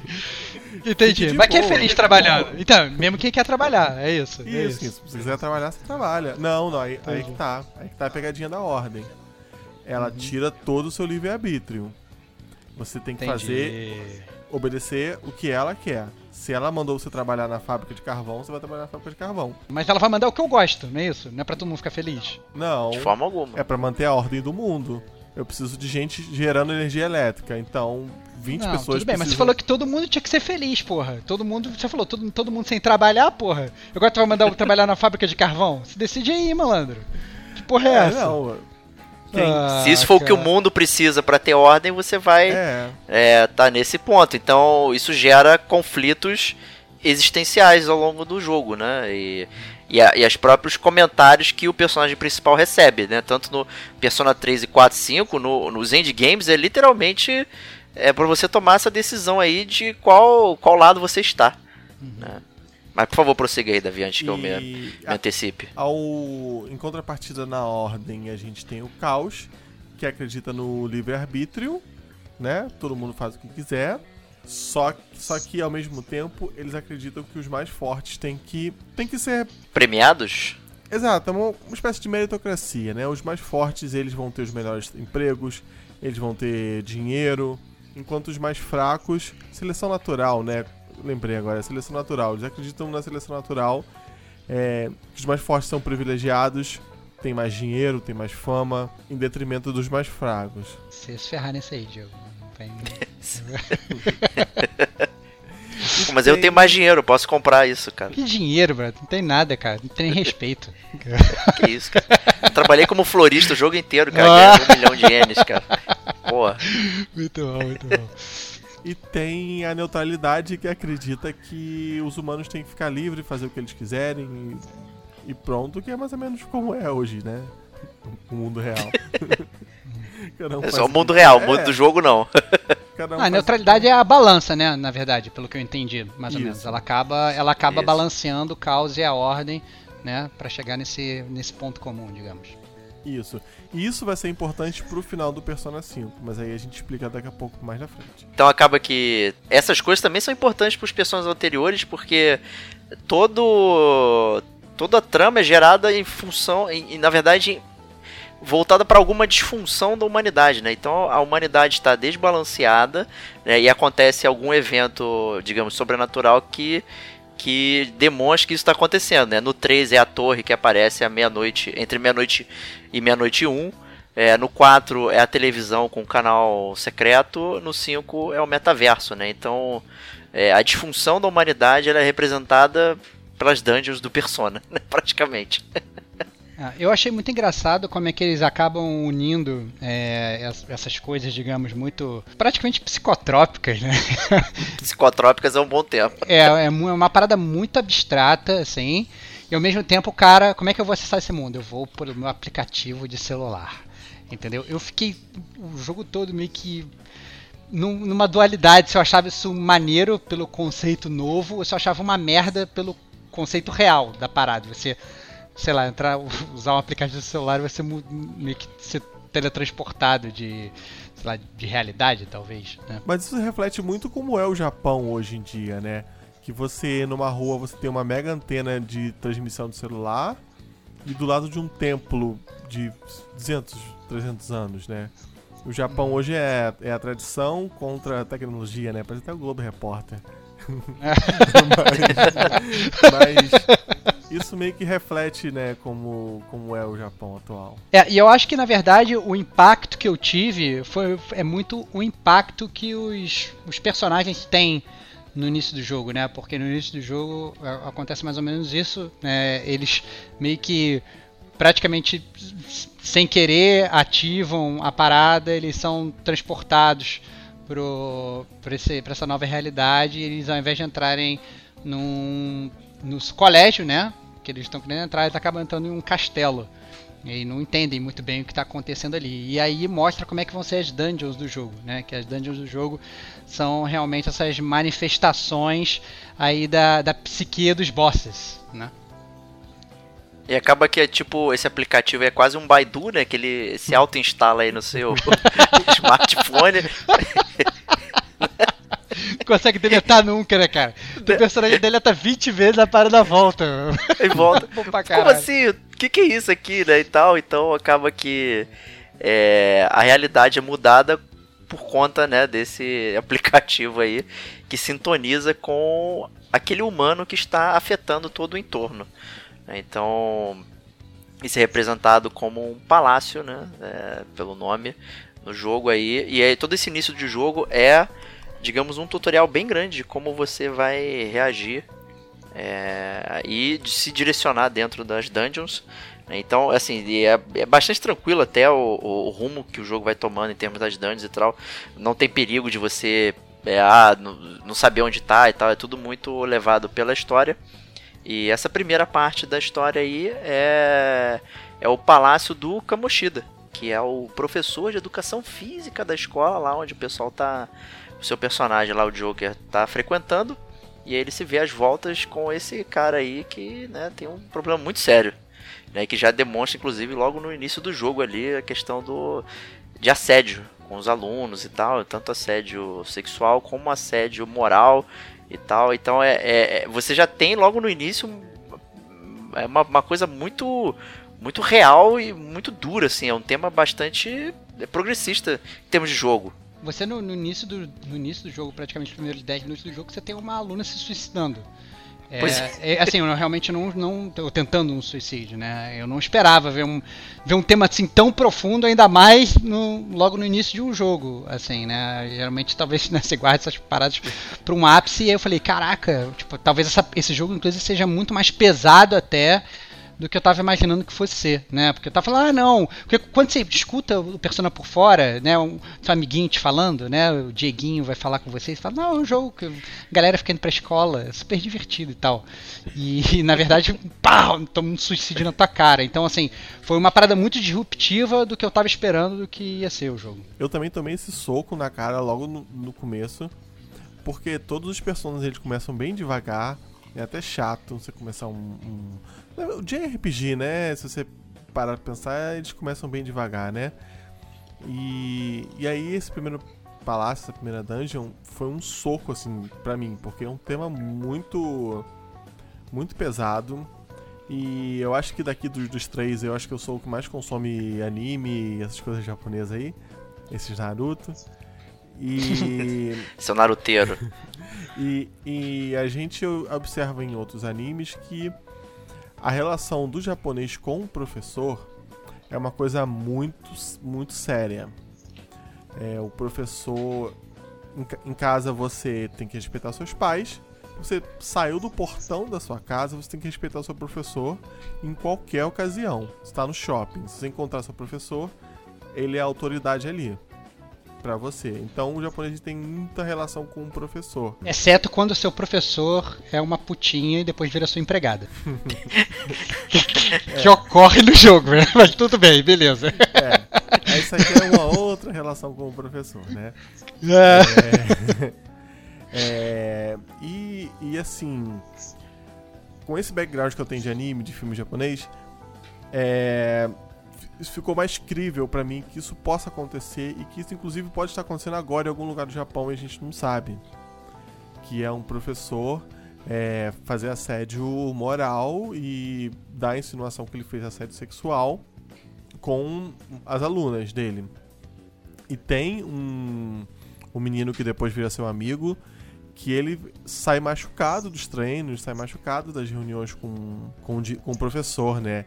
E ninguém fala nada. As pessoas sabem o que está acontecendo e ninguém fala nada. Ele, inclusive, é protegido pela própria direção do, do, do, do colégio, né? Exato. Tipo, você, você, claramente você vê que o diretor do colégio ele sabe o que o cara faz, mas ah, não, esse professor é um professor famoso. E foda-se. A Isso. parada. Eles botam panos quentes na parada. Né? Ele era um ex jogador de vôlei famoso, alguma coisa assim.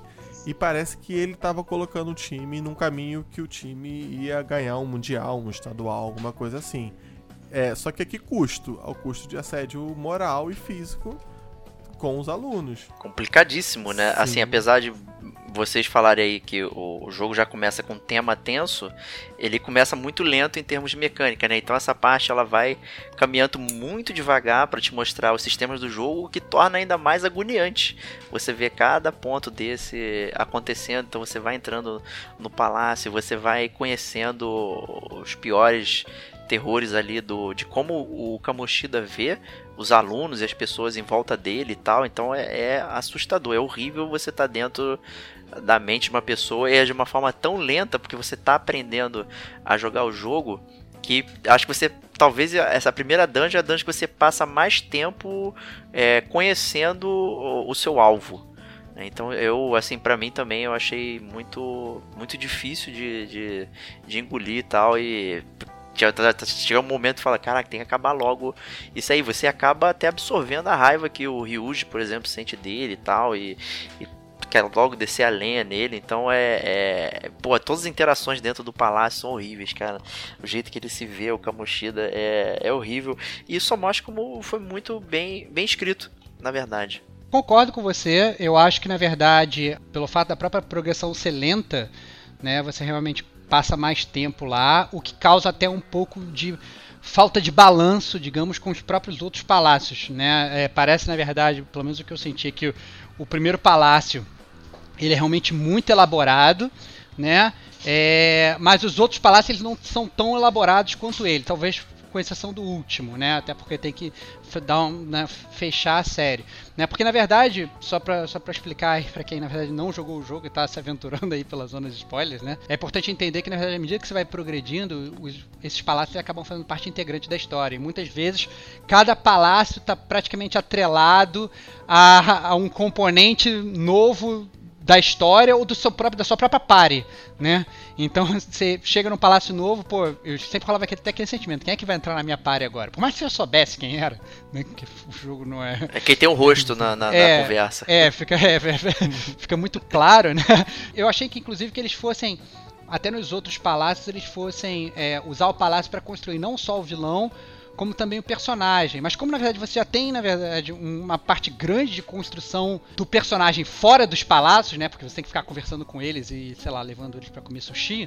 Acaba que os palácios ficaram até um pouco vazios, porque eles não têm muita profundidade do primeiro, pelo tempo, e, a parte do, do, personagem andando ali fica um pouco, realmente um pouco vazio e o boss, é, dependendo de alguns bosses, né, eles ficam realmente muito é, fracos, né? Aquele, um dos últimos lá, que é aquele que você tem que confrontar o pai da Haru. Eu achei que ficou muito porco em termos de construção. Não só da Haru, que é a última a entrar no seu, no seu grupo e por conseguinte acaba que é, o desenvolvimento dela é mais ruchado, quanto do próprio boss, que é, o, que, é o, que é o pai dela. Então é realmente muito corrido.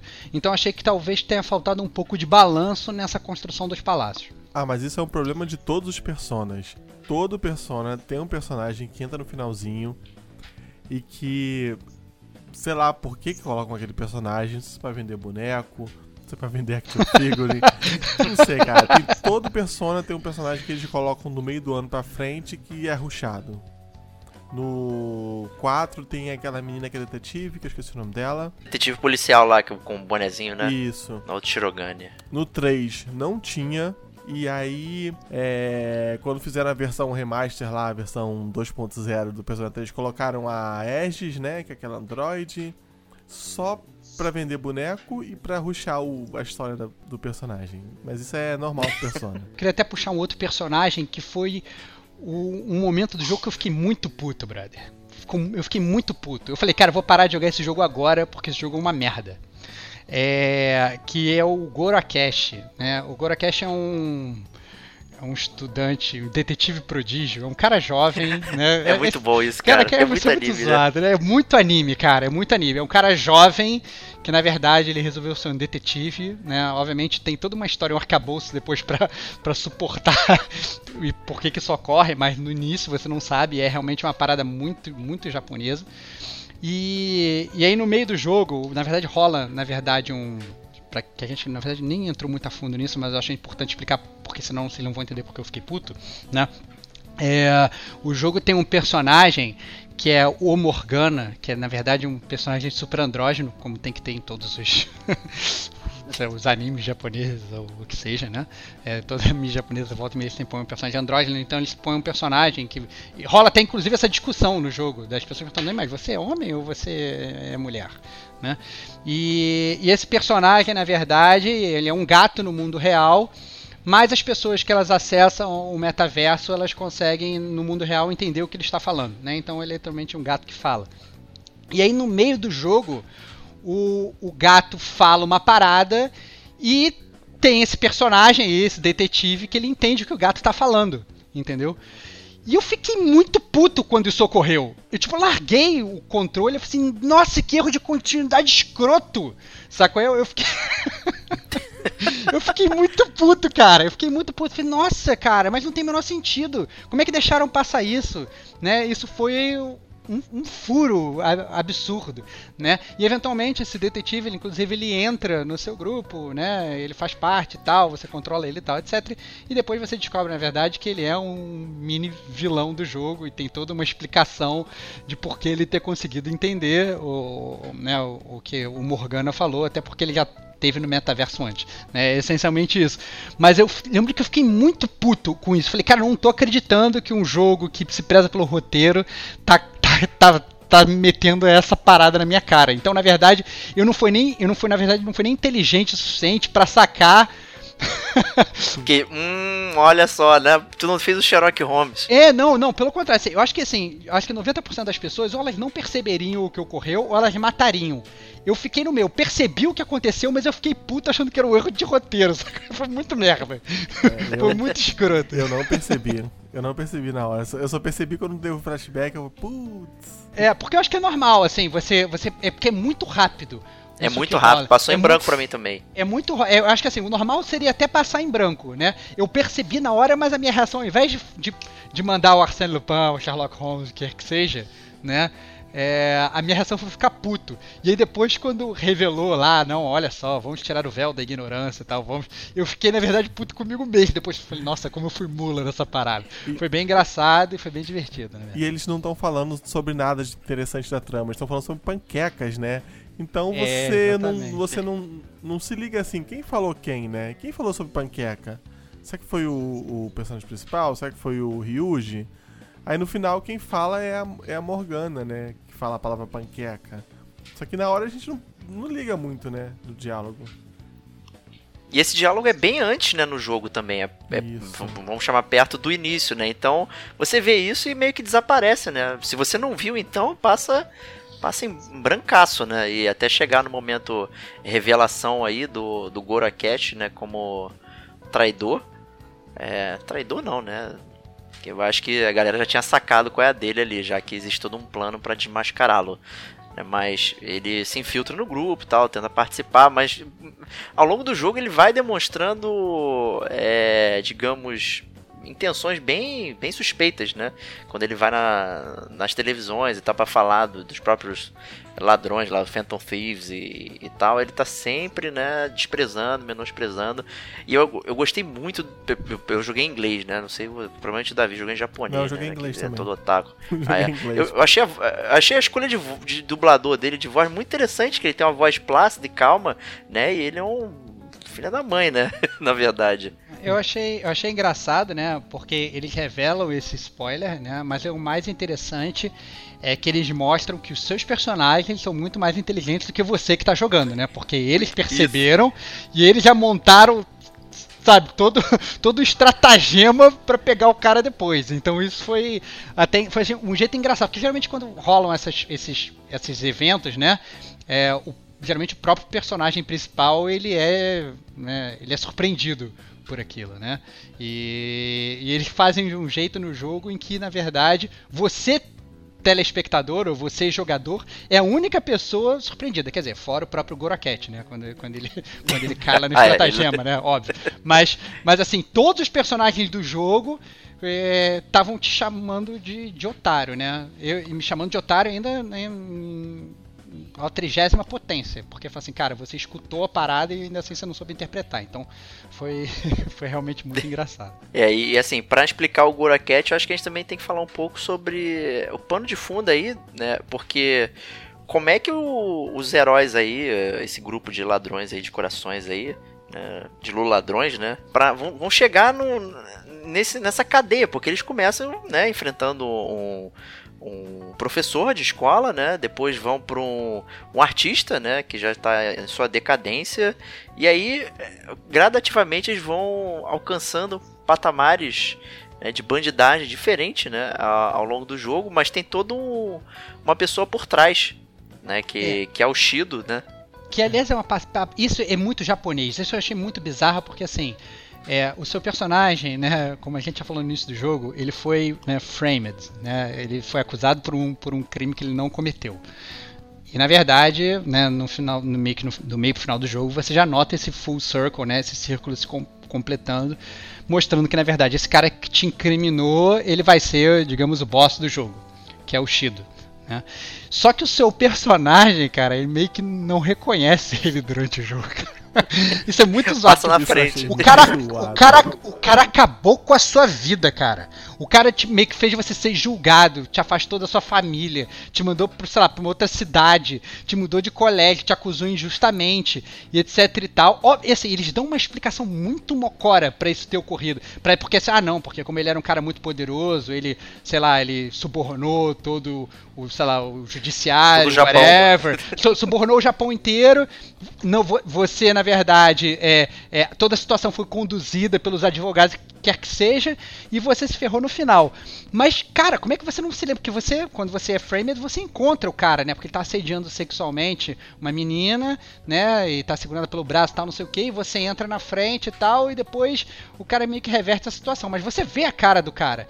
E depois, diversas vezes durante o jogo, o cara aparece na sua frente, né? Fisicamente, inclusive na frente do elevador. Depois o cara, ele lança candidatura para ser tipo primeiro-ministro do Japão, ou seja, totalmente visível na televisão e você olha, quem será esse homem? Caraca, bro, o cara que fudeu sua vida. Isso, cara, não. cara, isso, isso é, é, muito, zoado, cara. E, e, é tem, uma, e tem uma cena que ele encontra o cara de frente no elevador quando eles estão comemorando alguma coisa. É, e ele não reconhece, cara. Enquanto o cara ao vivo escuta a voz do cara é. e, e não reconhece de jeito nenhum. É, ou ele reconheceu e não podia falar, né? Já que ele é um protagonista silencioso. Né? Não, então, não, não, cara, ele fala. não, ele rola, não, rola, ele rola aquelas paradas dele, bota a mão na cabeça, né? Tipo, Isso, é. Ele, ele vira aquele. É, o protagonista de RPG desmemoriado, né? Ele põe a mão na cabeça, nossa, que dor de cabeça. O que, que será que aconteceu? Nossa, é realmente muito, muito ruim, assim. Eu poderia até arriscar né, de um jeito bizarro que, ah não, entraram no metaverso lá atrás, na cabeça do teu próprio personagem, ele meio que, sei lá, apagou as memórias, alterou, mas não, brother, ele nem, ele nem entrou a fundo para fazer uma explicação mais elaborada. Eles simplesmente eles falam, brother, você não se lembra do cara que você mais deveria odiar no mundo. Então, isso eu achei meio, meio zoado do jogo, mas a gente reve, re, releva porque, né, é, é realmente faz parte. É forte, é, faz parte, faz parte. E aí, ligando isso ao Goro Akeshi, né? Inicialmente você vê o Goro como alguém que vem trabalhando para o Shido e que está é, fazendo assassinatos ali dentro do metaverso. Então ele vai, digamos, matando os opositores e pessoas que podem ficar é, contra o Shido. Né? E aí você vê essa figura misteriosa várias vezes ao longo do, é, do jogo e tal, né? É, só aparecendo a sombra.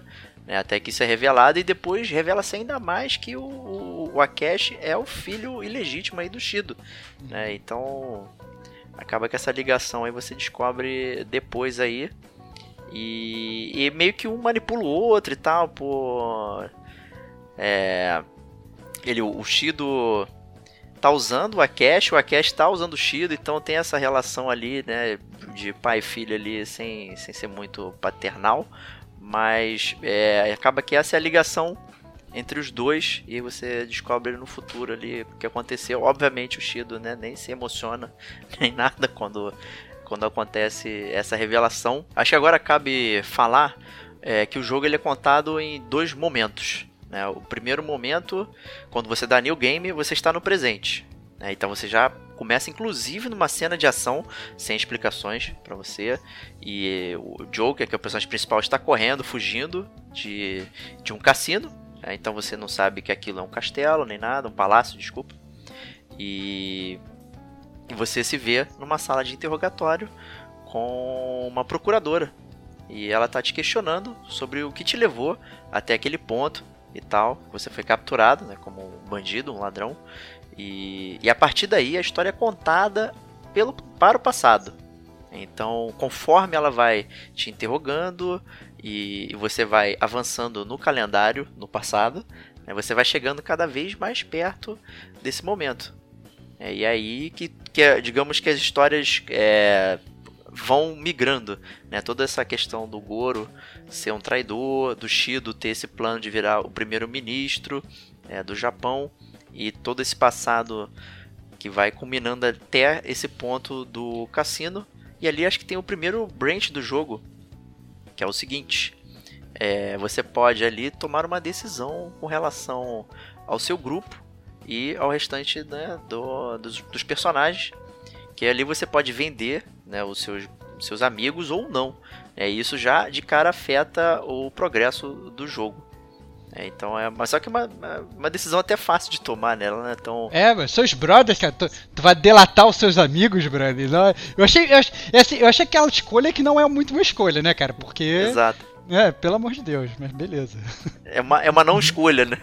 o jogo é basicamente construir relações com seus amigos, aí você chega no final você não, não quero. Não quero. é, eu odeio todo mundo. Fiquei horas aqui falando com eles, levando eles para comer, levando eles no parque, mas agora dane-se, vou, eu vou fazer a delação premiada aqui e vocês todos vão se ferrar. E aí com isso você faz com que é, a, a Sai ela confie em você e participe ali do plano, que na verdade a ideia é desaparecer com a figura do, do Joker né, o Coringa, o palhaço, e, e o Gorakesh vai lá para assassiná-lo, né? E tudo isso é uma uma coisa falsa, né? Então ele está sendo enganado ali para fazer o Joker sumir e poder eles continuarem atuando nas sombras. Então isso é uma é, parada. É, cara, mas eu achei sobre sobre esse plot point aí, eu achei um overreach, assim, achei que eles nossa, eles ticaram muita corda, cara. A parada é tão elaborada que depois que eles explicam tudo, o Morgana ele fala assim pra você: Você quer conversar comigo pra eu te explicar de novo o que, que você acabou de fazer? É muito, muito zoado. é muito zoado, assim, porque na verdade, assim, eles explicam que o palácio ele existe no metaverso, que nada mais é do que uma réplica do nosso, do nosso universo. Só que como eles querem ludibriar o Gorakesh, eles têm que ir para uma parte do metaverso que não é, é, continuar no metaverso, continuar aquela realidade paralela, mas não dentro do palácio, que seria uma, uma, um lugar exatamente idêntico ao nosso. Né? E aí eles fazem toda uma jogada de não, eu vou ligar pro teu celular enquanto você estiver passando aqui nesse corredor e você vai receber um SMS e eu tô num subterrâneo e não importa, porque o sinal de celular ali pega de boa, né? Ah, não importa se tá no Japão, né? Você tá num, num, num lugar que é totalmente é, é feito pra, sei lá, interrogar suspeitos, mas o celular ali tá, tá, tá funcionando sinal de boa. Todo mundo se mandando SMS, né? Então, assim, por mais que você tenha querendo botar ali uma suspensão de descrença, eu acho que, assim, o próprio enredo que eles criam ali é elaborado demais. Eles fazem, na verdade, milhões de pessoas do mundo real, uma força policial inteira, entrar dentro do metaverso, né, para capturar o, o o Joker. E depois eles explicam, não, porque o cara ele poderia fazer isso, ele abriu um portal e trouxe várias pessoas ao mesmo tempo, porque isso pode ocorrer, etc e tal. Da mesma forma, sei lá, que a Anne, lá no início do jogo, ela entra pelo portal junto com o Joker e o Ryuji, né? É, o, o, cara fez, sei lá, uma força policial inteira entrar. Nossa, é assim, eu achei que é, na verdade, é uma corda esticada atrás de outra. Você fala, esse cabo de guerra já arrebentou faz muito tempo, né? Mas assim, eu acho que você, como você já teve tantas. É, você já relevou tanta coisa durante o jogo de roteiro, que você meio que vai deixando passar. Mas, beleza, tudo bem. E aí termina o plot, tu ainda para pra conversar pro cara te reexplicar aquilo de novo, porque realmente é confuso. Então. É, eu não sei, eu, mais uma vez, eu achei que talvez tenha sido um pouquinho demais. Mas tudo é meio mirabolante no jogo, né? Assim, eu pelo menos não, não, não fiquei ofendido com toda essa reviravolta aí. É, ofendido não, eu fiquei rindo mesmo. Eu falei, cara, é, é, é demais, assim, né? Sei lá, é demais. Eu, eu, nessa parte eu tinha salvo, acho que uns dois dias antes. E aí eu refiz para eu entender o que estava acontecendo, porque na primeira vez eu não entendia.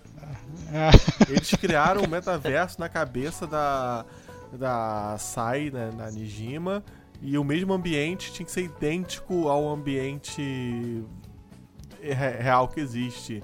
Aí contrataram acho que continuista, sei lá, do, do Hollywood, pra pegar e fazer um, uma sala igual a sala que era não sei aonde. Ah, cara, cara, é um plano Inception, cara. É Inception. Inception, cara. Inception. Eu, eu tava esperando o momento que apareceu o Leonardo DiCaprio rodando lá o, o peãozinho dele lá, cara. É... e aí, né, chega nesse ponto que você vai finalmente confrontar o Shido no palácio dele e aparenta, né, ah, pô, esse é o vilão né, oficial do jogo e tal. Ele se demonstra ali como o cara mais perigoso, você consegue né, impedir que eh, ele faça o Japão grande novamente aí, né? Numa referência externa. E só que tem mais ainda. Falta, falta aquele elemento persona. Antes de mais nada, vale comentar também é, o Mementos. Que acho que é um, elemento que a gente deixou de fora aqui. Que você vai ao longo do jogo. É, trafegando nessa dungeon que é criada aleatoriamente, onde tá localizada, estão localizadas as side quests do jogo. Toda a série, todo o jogo do Persona tem uma dungeon aleatória, né? De alguma forma é, ela vai sendo construída assim, no 3, no 4, e aí no, no 5 optaram por botar as dungeons principais feitas de uma forma específica com design e ter esse mementos aí que é essa dungeon aleatória, até faz sentido com o próprio, digamos, conceito dele, que, que ele é representado como uma estação de de metrô que você vai cada vez se aprofundando e tem uma ligação muito muito direta com Morgana, o a Morgana, que vai mencionando várias vezes ali que ela precisa chegar até o fundo do do, do Mementos para poder descobrir a sua identidade, não sei o que, e você vai navegando, conforme os palácios vão sendo liquidados, você vai conseguindo trafegar ainda mais profundamente dentro de Mementos, que é a representação do desejo, digamos, da sociedade. Né? Então tudo ali, é, tudo que a sociedade está sentindo, todos os, digamos, movimentos estão sendo refletidos ali. Então se você está chovendo, momentos acontece alguma coisa, se tem um alto índice de doenças, pólen no ar, tem essas coisas todas no, de status, né? Ao longo dos dias no, no no jogo e isso reflete no Mementos. Então, digamos que é o, o é, é, o reflexo da opinião pública sobre os acontecimentos. É, esse é basicamente o Mementos. É, o, o Mementos é, como, como o Diego falou, é o palácio da opinião pública, né? Porque cada um ele tem um, um pouquinho de. Tem um pouquinho de. Não é maldade, né? Tem um. Na falta de uma palavra melhor, tem um pouquinho de maldade dentro de si. De caos, cara. De um caos, de caos, isso, cara. exato. É, só que não o suficiente para criar um palácio. E, por exemplo, que a gente estava falando do professor lá, ele tem um caos tão grande que o dele formou um palácio. O Shido, que quer ser o primeiro-ministro, ele tem um, um, uma quantidade tão grande que ele tem um cruzeiro gigante como um palácio, né? Que voa todo sobrevoa o Japão, né? E isso representa muito a forma final do chefe dele, que é ele lá em cima e um monte de gente pendurada, né, no emaranhado. Que é irado esse boss. Que é irado. Ele é, é, fácil, é mas ele, ele, é muito fácil, mas ele é irado o designer dele, né? Porque é ele em cima e todo o, o povo japonês servindo ele, né, embaixo, né? O povo é um é um, é um objeto para ele, né? São, são apenas objetos, não, não quer dizer mais nada. Vou te falar que eu, que eu não, não achei esse chefe fácil não, cara. É... eu não sei se eu grindei demais, eu não sei o que aconteceu. Eu tomei um game over no, tipo, no primeiro ataque desse boss. Porque na verdade o meu personagem estava com um level assim relativamente alto. É, mas tava, tipo, as batalhas estavam tranquilas de se realizar, estava bem equipado e tudo. Mas a parada é que o, o, boss, ele botou como se fosse um auto-reflect nele de, de ataque físico, e ele soltou uma magia no meu personagem que deixou meu personagem com rage. E aí o meu personagem foi, o Joker foi, ele deu um ataque físico no, no próprio boss, deu um reflect em mim mesmo, eu me matei e eu morri, e deu game over automático. Foi bem merda essa parada. Nossa, que vacilo. Cara, foi. Mas assim, foi, foi maneiro, assim, porque é como o, o, o, os status eles podem ser usados no jogo. Eu acho que a partir do momento que você fica brincando com a dificuldade, eu cheguei a. a que você pode trocar a dificuldade ao longo do jogo. Então fiquei. Muitas vezes, quando achava que a batalha tava meio bunda, às vezes até jogava pro hard, depois voltava pro normal e tal. Fiz isso algumas vezes. É, é, essa parte de, de, usar realmente esse mecanismo de combate, efeito e reflect e, e, atributos, etc e tal, é bem divertido no jogo. E eu fui comandado pelo boss numa dessas, foi maneiro. Mas desculpa, e... acabou off-topic, vai, continua a falar do, do cara. Continuando Mementos, então, é interessante aí como o próprio o Davi falou, né, que o Palácio do Shido é um cruzeiro e tal, então cada palácio ele é representado digamos, pela visão de que do autor do palácio tem sobre as pessoas e o mundo em volta, né? E o Mementos ele é representado pela prisão da preguiça, na verdade, né? O que é interessante, porque o, o conceito, no caso que está sendo apresentado aí, que, que a própria humanidade ali, a sociedade, ela está com preguiça de pensar, ela está com preguiça de questionar, ela não se questiona. As coisas vão acontecendo à frente dela e elas não têm energia para tomar decisões. As pessoas, outras pessoas por trás é que tomam decisões por elas, né? Então elas meio que se entregaram a, a essa preguiça. Né, Inclusive mental. você mesmo, né? O que isso na verdade foi o que me deixou bem zoado ao longo do jogo todo, até eu perceber que tinha, na verdade, um, um canon atrás disso.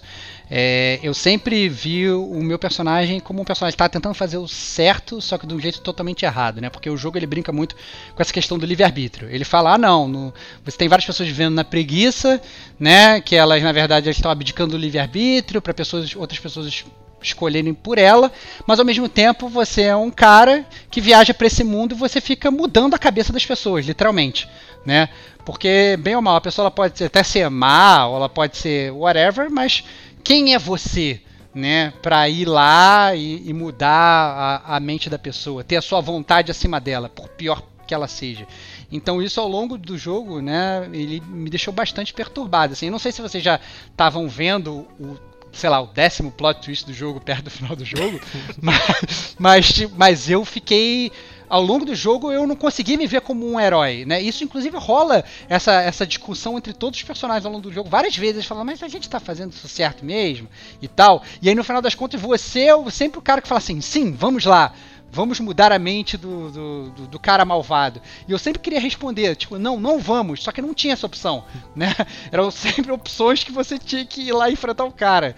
Então, eu não sei, eu fiquei bastante dividido e, e, e meio que destroçado psicologicamente ao longo do jogo. Então acho que o jogo cumpriu o objetivo aí, né? Claro, claro, com certeza. É. O que, que você achou, Davi? Eu queria que você falasse antes de eu falar aqui. Voltando um pouquinho no, no persona, nos personagens anteriores, a gente tem mais ou menos que uma trilogia, né? É, indiretamente.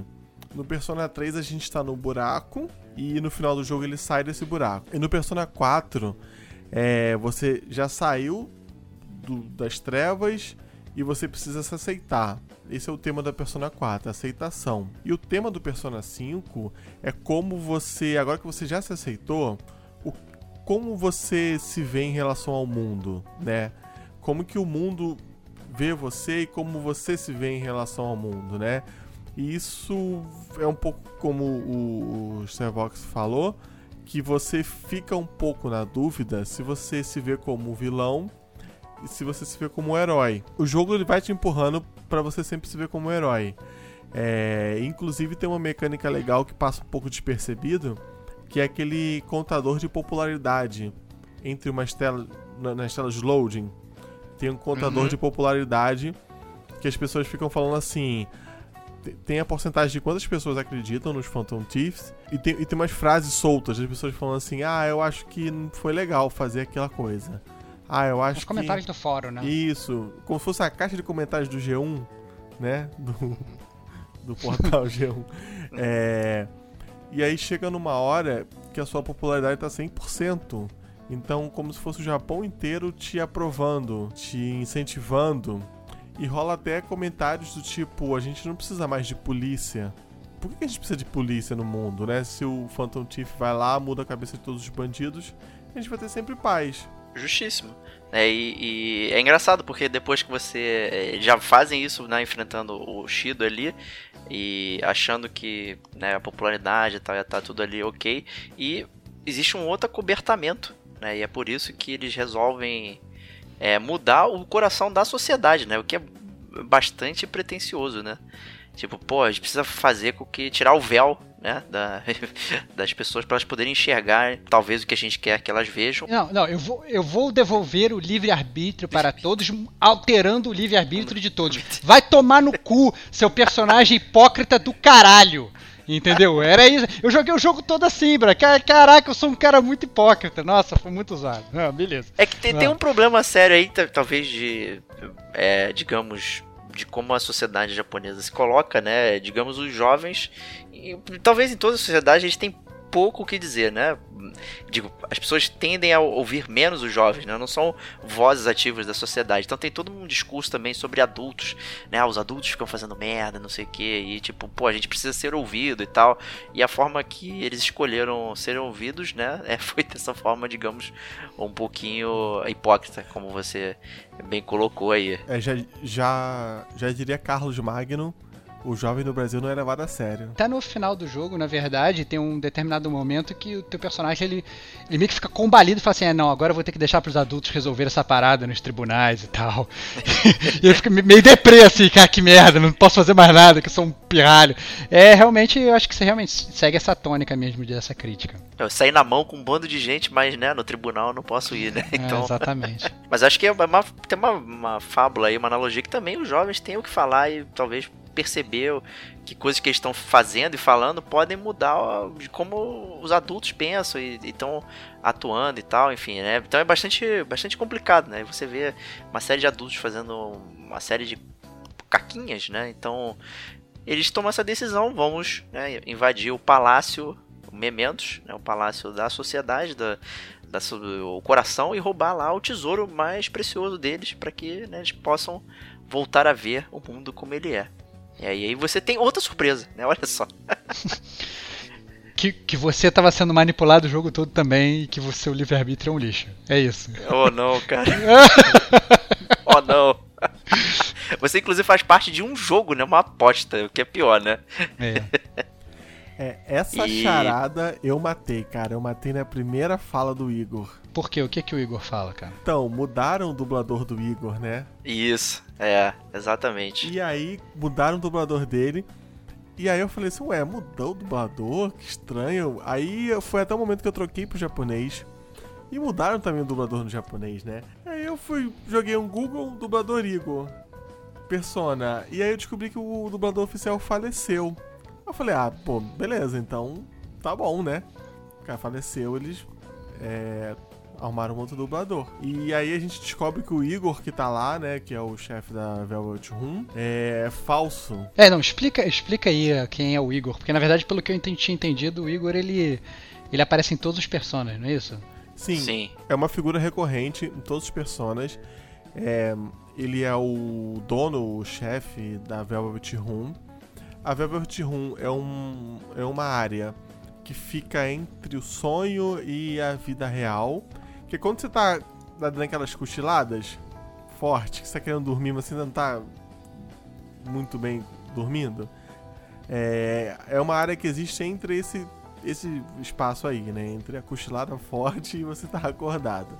É, e aí é o lugar onde você funde as personas, né? Que tem sempre é, alguma pessoa que trabalha com ele que te ajuda a fundir as pessoas, a passar informações sobre o jogo. E quando você começa um persona, você espera encontrar com o Igor em algum momento.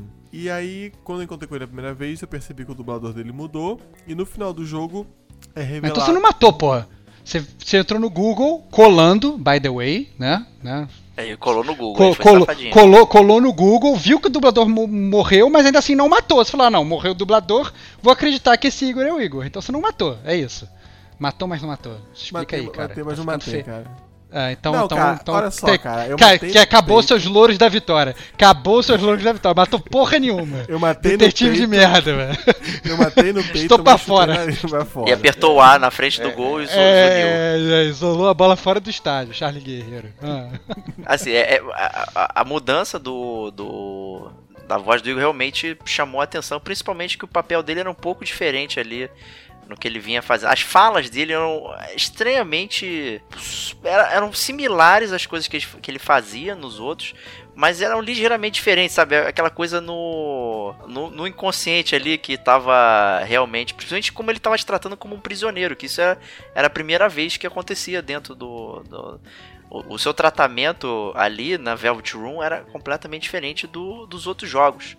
Né? Então existia ali sim um, uma mini dica de que poderia ter alguma coisa diferente, mas assim, pelo dublador, os dubladores sempre mudam, né, cara? Então, assim, é, eu achei estranho, até porque eu achei a voz estranha, né? Não acho que é porque eu realmente tinha essa expectativa da voz do, do Igor, né? Mas é, ele atua como essa pessoa aí na, na, Velvet Room, que faz o contrato, né, com seu personagem, né? Que normalmente às vezes onde você escreve o seu nome, né? Então onde você decide qual é o seu nome japonês fake que você vai usar e que você tem acesso às personas, né? Então é ele, ele atua aí como essa, esse espaço transcendental aí. E foi interessante utilizar esse próprio espaço como parte do plot para te enganar, né? E aí e chega no ponto que, que você toma outra decisão, né? Que é se entregar aí ou não. Né? E todos os outros personagens, do Persona 4, do Persona 3, você também tem essa decisão a, a ser tomada aí porque o digamos esse vilão metafísico aí quer destruir a humanidade de alguma forma. Né? E você pode optar por acreditar que essa é a menor maneira pro, pro, pro, pro caminho da humanidade. É, é até porque brinca... na verdade é, ele, ele vai muito naquele negócio que vocês falaram mais cedo quando vocês estavam falando de caos, ordem e neutralidade. Ele Isso, fala assim, cara, exatamente. ele vira e fala assim, ele, fa ele vira e fala para você, olha só, é, se você, a, a, o mundo tá uma merda, todo mundo te odeia, né? Todo mundo tá, tá, tá não tá maneiro lá fora, né? Então você tem duas opções: ou você me enfrenta, mas aí nada vai mudar, é isso que ele fala para você, ou então você aceita que eu continue, digamos, moldando o seu livre-arbítrio e tudo vai ficar maravilhoso. Você vai voltar, todo mundo vai te amar, os Phantom Thieves vão ser aceitos, você vai ter todos os seus amiguinhos do seu lado para sempre, né? Ele segue muito na, na, na, parada até da ordem, eu diria, né? Se, seguindo que, o, que o, o Davi mencionou, né? Não, olha só, vai ser tudo maravilhoso, mas eu vou, vou continuar te controlando né? Então, é, também, mais uma vez, né, cara? É uma escolha que não é uma escolha, né? É, é uma não escolha, certamente. É, é uma não escolha. Então, assim, o jogo ele tem escolhas, mas se você for uma pessoa minimamente razoável, você não tem escolha nenhuma também. O próprio jogo ele tira o teu livre-arbítrio, olha só, sai dessa. Talvez essa seja a grande metalinguagem do jogo, né? É. E aí, finalmente, você vai pro endgame, né? Aí, depois que você toma essa decisão de que não vai se entregar, pro, pro Igor Fake, que na verdade ele é o, o representante aí do tesouro da, de Mementos. E aí você vai, né, digamos, pro. De, o Mementos e a vida real estão se fundindo, né? E tá modificando toda a cognição da, das pessoas. E aí cabe a você aí restaurar né, a ordem como você vê que ela é, né? E aí sai na mão, né? Sempre é, tem que sair na mão. E aí termina que, obviamente, no final do jogo você ganha e você resolve sair num road trip com seus amigos, porque aparentemente desde o Final Fantasy XV é, é maneiro é, fazer essas paradas. É isso. Fim. fim, fim da zona de spoilers. Valeu. Pô, mas é, é triste, né, cara? Falar é, assim cara. dessa forma, né? Não, tudo bem, tá bom. Eles fazem isso de um jogo de um jeito mais bonito, né? Eles colocam uns, uns animezinhos para você ver e tal. Mas no final das contas, você tá lá no, no teto solar de uma van recebendo um ventinho no rosto. É, é isso aí, né, cara? Não tem muito que e é o... final, não. e é o momento que o seu personagem fala, né? É verdade. Nossa, cara, que vergonha, cara. Que vergonha. Até porque ele não fala nada, ele, fica, ele fala, tipo, sei lá, yes, no. Ele, ele tipo assim, ele não, ele não, não fica vocalizando todo, todo um pensamento, ele é totalmente monossilábico no momento da fala. Tipo, caraca, ficou o ano inteiro calado pra soltar esse berro de nada, mas beleza, cara. Foi engraçado, assim, eu achei, eu achei o final. Aí que tá, eu, eu na verdade não tava. Eu acho que o negócio do Persona é isso, assim eu, assim, eu posso não ter jogado os outros, mas eu senti que é muito mais sobre a jornada do que sobre o final especificamente assim, porque o final especificamente achei meio, meio fraco mesmo, mas é mais sobre é, esses questionamentos que você tem ao longo do jogo todo, sobre livre-arbítrio, né, você entrando nos palácios das pessoas e você julgando, na verdade, se elas são corretas ou não, né, eu acho que esse é o barato todo do jogo, né, não especificamente as últimas cenas, eu diria. Exato, eu acho que essa é a minha impressão também. Acho que é a impressão que eu tenho de todos os personagens, né? Que é, é realmente sobre a jornada e é uma longa jornada, você passa muito tempo acompanhando os personagens, vivenciando a, a vida deles e tal, e, e, e, participando de tudo isso, né? Então é, não tem fim, né? A vida deles continua, né? É, e a gente só não vai fazer parte dela como jogadores, a não ser que a gente compre Dance All Night, Persona Arena e tal, né? É, e, e, vai e vai participando de outras atividades com esses personagens, mas não, é isso, né? Você eu quando terminei confesso que senti um vazio porque eu fiquei tão apegado aos personagens que de repente me despedi assim, sem. Pô, eu quero novas aventuras, mas tipo, caramba, já vivenciei mais de 50 temporadas de anime aqui, né? Chega, né? É. Se esse final foi ruim, o final do Persona 4 foi muito pior. É, mas se atentando aqui ao Persona 5, é, o, é um final de anime, assim. Eu já esperava um, um finalzão de anime como todo de RPG mais, basicamente é. Eu, eu, eu discordo, Brad, eu discordo. Só de pensar assim, Final Fantasy VII é maneiro pra caralho, Final Fantasy VIII é maneiro pra caralho. Esse final, Brad, eu achei. Porra, suado pra caralho, mas tudo bem, beleza. Eu não concordo que todo final de RPG é assim não, mas, mas tudo bem, é... vambora. Eu não sei se vocês. Eu não sei também que eles fizeram uma, um, um final meio Senhor dos Anéis, né? Porque tem cinco finais, né? Inclusive uhum, tem um uhum, final é muito legal tem, tem um, um dia lá em fevereiro que eles têm dar chocolates para as pessoas, para os namorados. Né? Puta! Né? E ainda bem que você falou isso, cara. Eu me esqueci de falar isso, cara. Tá, pode falar, pode e, falar que eu vou falar, cara. E aí, é. todas as pessoas que você namorou no jogo, porque você pode namorar todas as meninas ao mesmo tempo, né? E todas as pessoas que você namorou, elas é, aparecem juntas, né, pra te dar presente e rola uma confusão. E aí, se eu não me engano, você acaba saindo e indo trocar presente com o Ryuji, né? Cara, é, isso aconteceu comigo. Eu fiquei bastante surpreso, porque, na verdade, ao longo do jogo, como você falou, assim, você vai é, construindo um relacionamento com todos, né? Aí, sei lá, o primeiro relacionamento que eu fiz foi tipo com a professorinha. Eu falei, ah, que maneiro, tô pegando a professora e tal, não sei o que. e, e, mas aí, de repente, eu vi que é, cheguei no segundo relacionamento, ele me ofereceu, achei que ele não fosse me oferecer. Aí eu comecei o segundo relacionamento. Aí comecei o terceiro, comecei o quarto, falei, cara, não tem punição para essa parada, né? E aí eu caí na mesma pegadinha do Gerald no Witcher 3, cara. Bem feito, cara. Eu caí na mesma pegadinha de novo, né? Quem não escutou aí o cast do Witcher 3 do Gamer com a gente, né? Rebobina no tempo aí, volta para escutar, mas eu caí na mesma pegadinha que no final é, é todas as, as meninas estão brigando e você fica morto no, no, no, chão lá, caído, totalmente explodido e fica pra, tipo, sem nenhuma menina no final. Mentira, sem nenhuma menina não, porque logo depois no dia seguinte você fala estão todas normais, contigo de boa, né? Porque mas, mas realmente rola essa cena, que na verdade não é nem um final, né? Eu acho que é uma mera consequência se você se relaciona com todas ou com mais de uma, não sei, né, na verdade.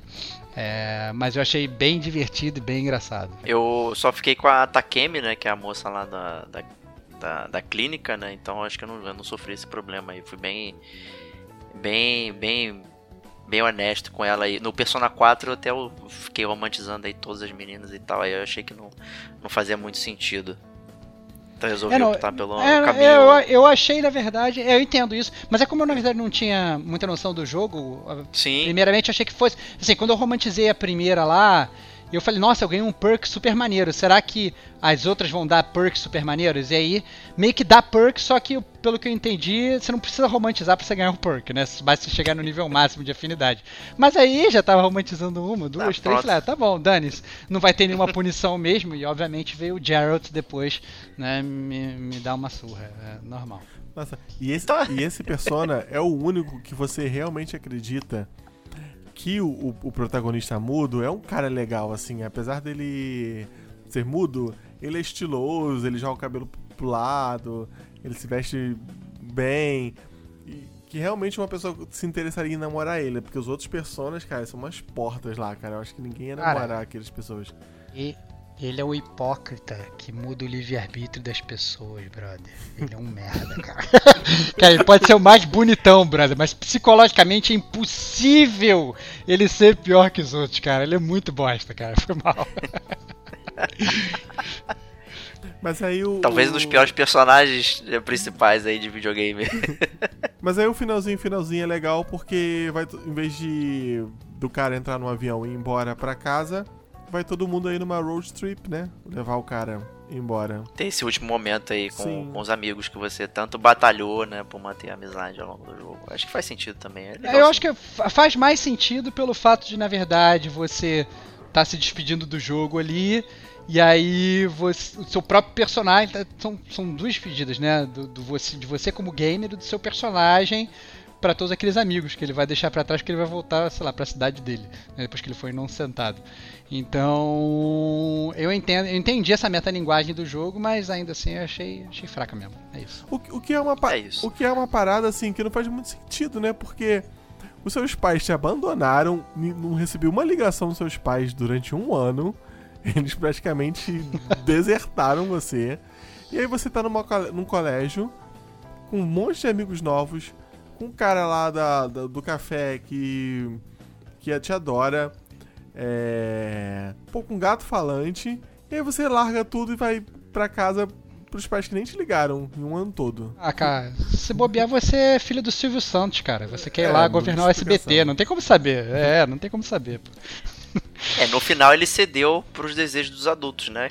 Que provavelmente Uhum. ele, né? Tinha que voltar depois do tempo. Então não adiantou nada toda a sua jornada se você vai ceder o seu livre-arbítrio também no final, né? Olha lá, que loucura, que plot twist, Aí. plot twist, do Plot plot, twist, twist. Então, com isso, com esse plot twist sensacional, a gente encerra a zona de spoilers aqui. Se você resistiu bravamente até esse momento, falamos muitas coisas. Então, sejam bem-vindos agora ao momento das notas para Persona 5. Queria chamar aqui então o nosso amigo maestro para dar a sua nota e avaliação final do jogo.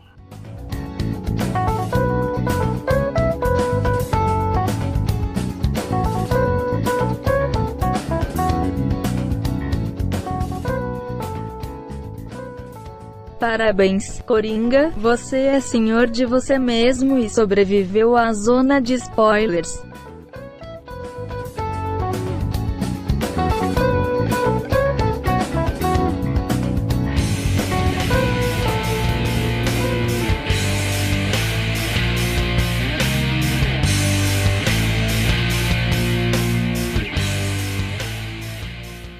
É, eu vou dar uma roubadinha aqui na, parte da Olha nota. lá, cara.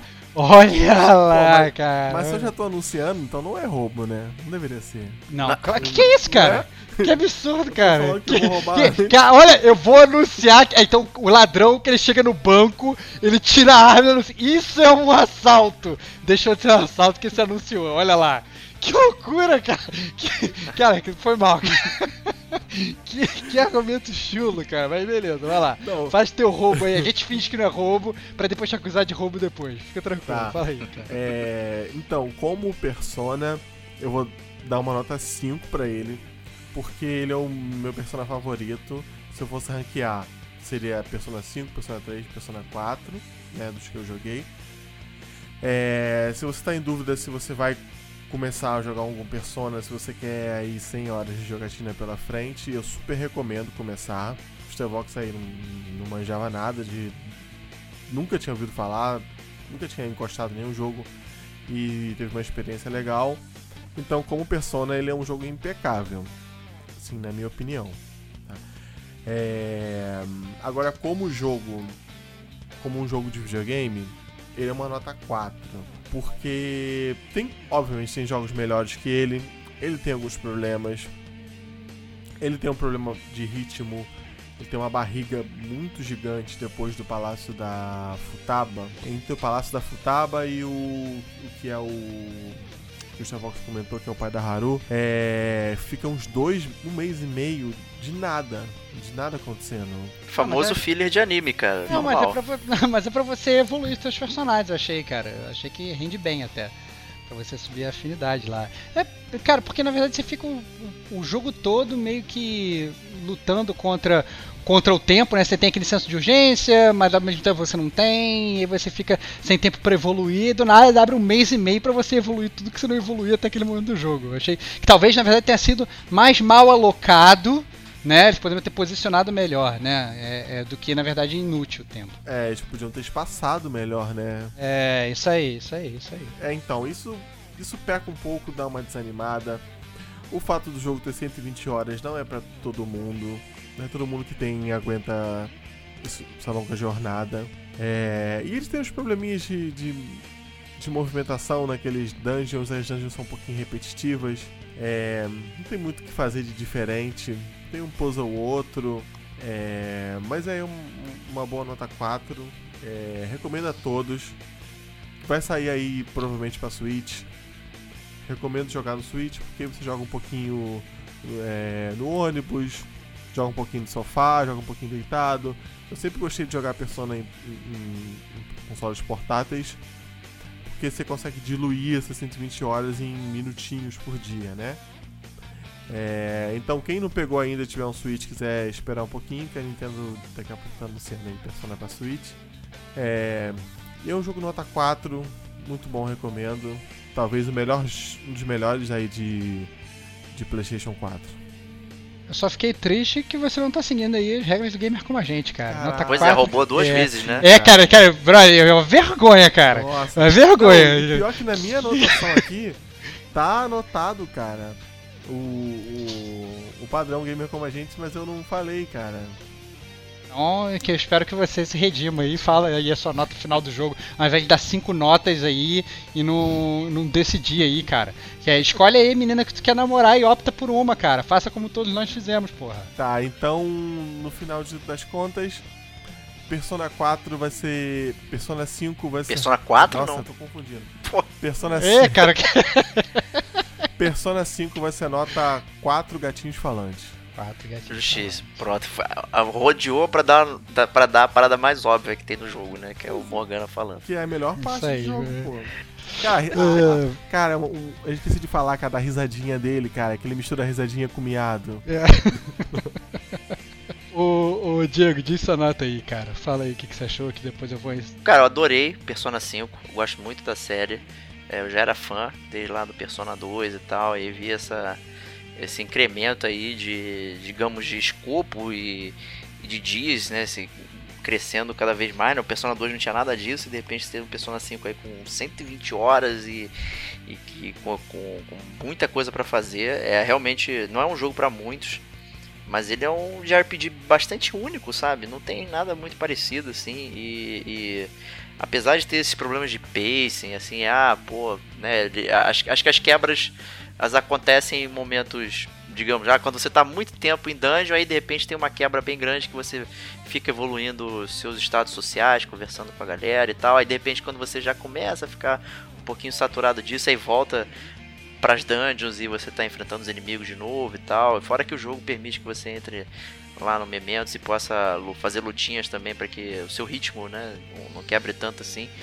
É, tem né, aquele sistema de batalhas tradicional de RPG, mas tem um outro twistzinho ali que deixa a batalha mais, mais ágil, mais legal, assim e tal. Então eu curti bastante, é um jogo gostoso de jogar. A música acho que aumenta ainda muito mais, o, pelo menos o meu, meu gostar do jogo. Ele é incrementado pela, pela trilha sonora, até adoro. É, tem toda aquela confusão que a gente já mencionou na, na, na, na zona de spoilers aí, em termos de história e tal, aquela ela oscila bastante, né? Talvez por conta do, do, do pacing do jogo, né? Do, do, andamento, acaba que certas coisas, né? Acumulam em certos momentos do jogo e depois você tem um espaço bem grande sem grandes acontecimentos e tal. Mas é um jogo que, né? Tem, tem bastante, bastante coisas que vão, vão chamar a sua atenção, eu diria. Então, para quem é fã de JRPG, tá acostumado com muitas horas e tal, é, quer que é desafios, né? O jogo tem um New Game Plus ali, tem dificuldades mais altas, você pode sempre almejar ali enfrentar chefes muito poderosos e tal, então tem, acho que tem para todo mundo né, no jogo. E talvez, eu não sei, que a minha nota é difícil de dizer, cara, eu não quero ficar com essa nota em cima do muro do Davi, né? Que ele dá 5, depois dá 4, né? 5 porque é um persona, mas é 4 porque é um persona e tal. Ele ficou. Eu quero. Eu vou dar. Vou dar nota 5. Que isso? 5. Vou dar que nota 5. 5 que, relação, cara? Mas Ô, seu ladrão. Notas cinco da errada. Ah, vou dar 5 notas da errada.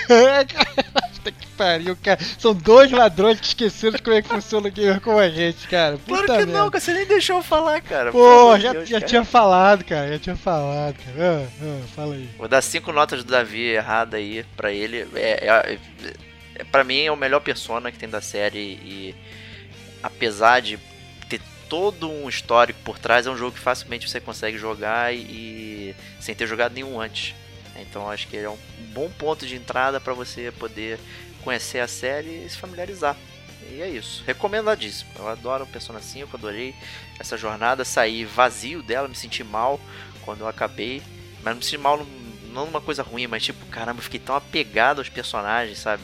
É, muita gente até comentou, ah, esses personagens não são tão bons quanto o do 3, do 4. Eu, eu, eu discordo. Também. Sabe? Discordo. Eu acho que tem. tem é, discordo. Tem, tem aqueles elementos, digamos, ah, tem, tem um detetive estudante. Tem. Tem no 3, tem no 4, tem no 5.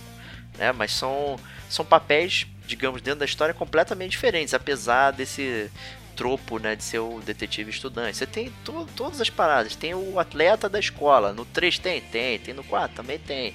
Tem no 5? Também tem. Mas todos eles fazem coisas diferentes. Então, eu acho que ele utilizou bastante desses, é, digamos, arquétipos. Brincou bastante com isso, mas trouxe personagens completamente diferentes e bem carismáticos. Né? Nem todos são carismáticos, talvez pelo tempo né, utilizado para desenvolvê-los, mas em geral é, eu adorei essa jornada com eles. Então é isso aí. Persona 5 pra mim e pra vocês, Tevox. Então, vamos lá. É, como começar? Você é o ponto focal pra gente, É, né? Porque você eu- nunca tinha jogado Persona 5. É, um Persona então, assim, série, eu, né? então, acho que vale salientar que eu fiquei muito feliz por voltar a jogar um JRPG. Né? É, o último JRPG, é, digamos, robusto que eu tinha jogado tinha sido Nino Kuni, né? Então fazia praticamente uma geração que eu não botava um, um JRPG dentro do meu videogame. Final Fantasy Então- XV. Final Fantasy XV ignorado. Não, Final Fantasy XV não foi de RPG, cara. Final Fantasy XV foi uma bola de cocô, cara. Eu tô falando de RPG que você pelo menos pode jogar como de RPG, você pode ter opiniões boas. No Final Fantasy XV nem Final Fantasy foi, mas escutem o nosso cast do Final Fantasy XV, né? Mas beleza. Perfeitamente. É, é, então, assim, eu fiquei muito feliz por voltar a jogar um de RPG. Né? A jornada realmente é longa, mas eu acho que fico caindo mais aí no ponto do Diego. Quando a gente joga um JRPG, a gente espera uma jornada longa. Se eu tivesse pensando em jogar um JRPG e o negócio durasse 8 horas, eu ia ficar pé da vida e não ia ser um JRPG, né?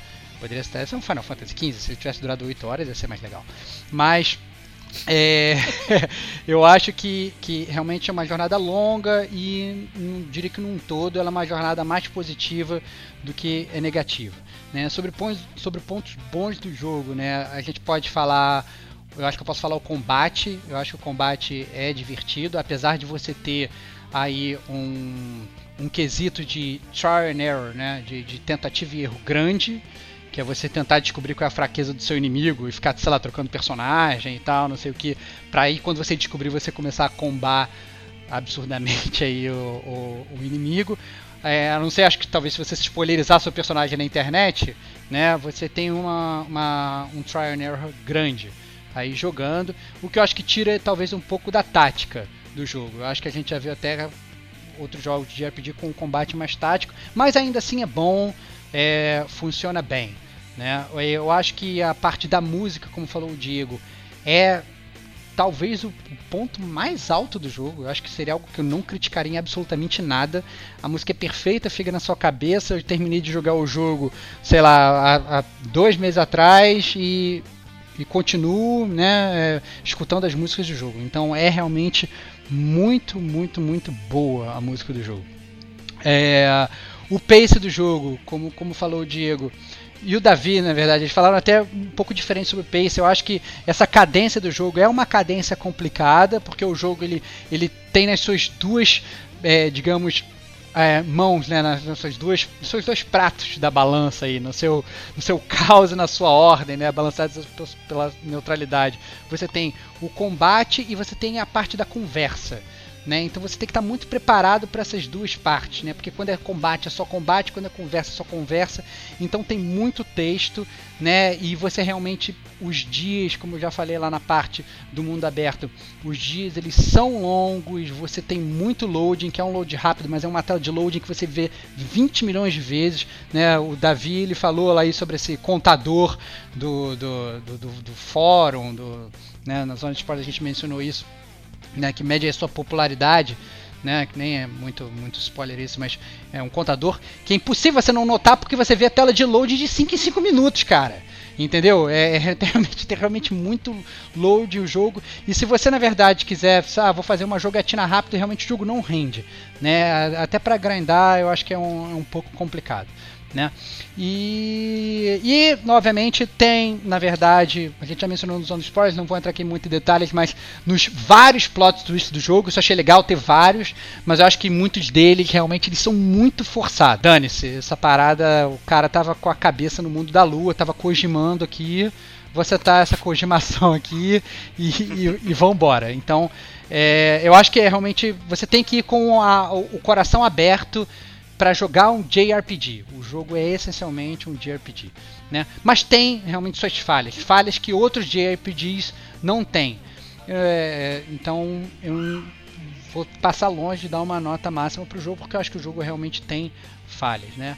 Então eu vou ficar aí com 3,5 cartas de tarô para Persona 5 é uma nota boa, nota acima, acima da média, né? Mas eu acho que comparando com JRPG, outros JRPGs que eu já joguei, eu tive mais mais prazer jogando eles. Mas realmente é um jogo que eu acho que merece ser jogado, é um jogo que para os consoles atuais é um JRPG único, né? É, talvez eu tivesse aproveitado ainda mais o jogo caso eu tivesse jogado os outros, mas como o Davi falou, no início da apresentação dele, é um jogo que você sem ter jogado, você consegue jogar bem, você consegue entender, você consegue se apaixonar pela série, e que foi, na verdade, eu fiz. Eu acho que o próximo, do mesmo jeito que eu vou jogar o próximo Final Fantasy, né, porque eu sou um fã da série, apesar né, desse último percalço, desse último percalço, eu vou jogar, eu vou querer jogar o próximo Persona porque eu gostei da ambientação toda, e não é só, isso eu acho principal, não são só pessoas indo pra escola você sendo, né, gerenciando isso, é mais profundo que isso.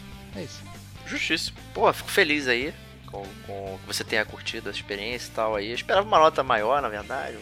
Nota é, 6 de 5. Que mas, isso, mas cara? Não, nota, nota, nota boa, cara. Nota não, boa, mandou cara. bem, mandou bem. Nota eu boa. acho que nota, foi muito honesta. bom gravar. Nota, nota honesta, honesta, cara. Nota honesta bem justificada. Se fosse, se fosse assim, eu ainda dei uma nota que não é 2,5, que não é metade, não fiquei em cima do mundo. É, exato, não é 50-50, é, é, é 3,5, né? 3,5 sobre 5, sobre 10 seria 7. Né? Eu acho que é um jogo que, que ele funciona bem tem algumas falhas, tem assim, alguns momentos eu mencionei isso no jogo, alguns momentos eu falo, caraca, não tá passando muito bem esse pace, né? A gente, a gente citou isso. É um jogo que ele tem falhas, mas também é muito difícil chegar num jogo, num jogo perfeito. Né? Eu acho que realmente é, poderia ser melhorado em algumas partes, mas é um jogo que merece ser jogado, é um jogo bem honesto. Se você quiser um JRPG, quero jogar um JRPG, cara, vai jogar esse jogo, não vai jogar o último Final Fantasy. Vai, é, vai fácil, é. que você vai se divertir muito mais, vai ser muito mais legal. Exatamente. Então é isso aí, Persona 5 finalmente resenhado aqui pelo Gamer com a gente. Depois de ter somados aqui 200 e tantas horas, 300 horas de jogo combinadas aqui, então 300 horas, tentativas de gravação, quebras no meio, é, é, podcast perdendo a gravação, é, iniciando gravação em três dias diferentes. Foi, foi uma boa jornada, cara. Nosso podcast durou, durou 120 horas também aí. E, certamente o maior podcast que o Game Como a gente já gravou. E vai com plot twist. Não vai ter músicas de Persona 5 aqui, plot twist agora. Não, mentira, não pode ser isso, né? Que isso, não faz isso não, cara, tá louco. Maestro, obrigado aí pela sua presença e obrigado por ter emprestado o seu jogo para o nosso amigo Mestre Platinador. Pô, que isso, cara. É sempre uma honra estar na presença de vocês, cara conversando sobre joguinhos. Ainda mais essa série que eu sou tão apaixonado e que quando sair o Persona 6 eu vou estar comprando no dia do lançamento, hein? tem nem é, dúvidas. E é, é, um podcast que eu tava, como eu falei no começo, que eu tava querendo gravar desde que eu conheci o Diego, cara. Desde que eu descobri que o Diego jogava também. então é como se fosse um sonho realizado, como se fosse um, um... Porta da Esperança, cara. Abrir a Porta da Esperança aqui do. Muito bom. Aquela do. Que bom, cara, que bom. Do Silvio Santos, tá ligado? Que ele realizava um desejo. É Porta de Esperança, né? Sim, é. Sei lá, cara. O, cara, o Silvio Santos, ele. Cara, o Silvio Santos ele tirava dinheiro pra galera no aviãozinho, cara. O Silvio Santos ele realiza o sonho de todo mundo. então, senti meu sonho realizado aqui, cara, em falar desse jogo. Excelente, que bom que pudemos ser isso pra você aí.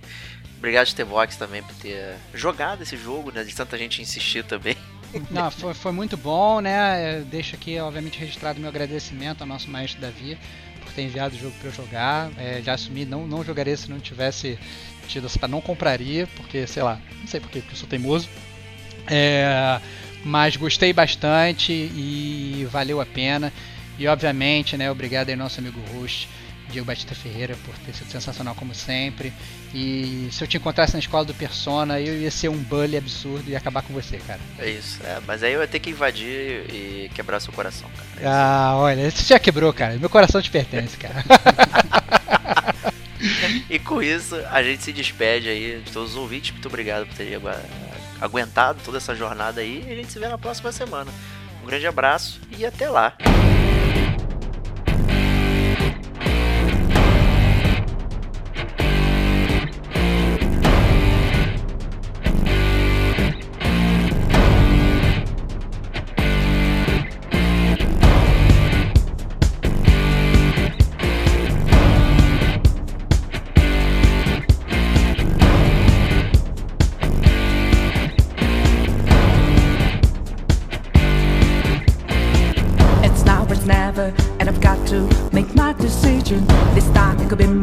Moment. Is this a mirage or a chance to fulfill my mission?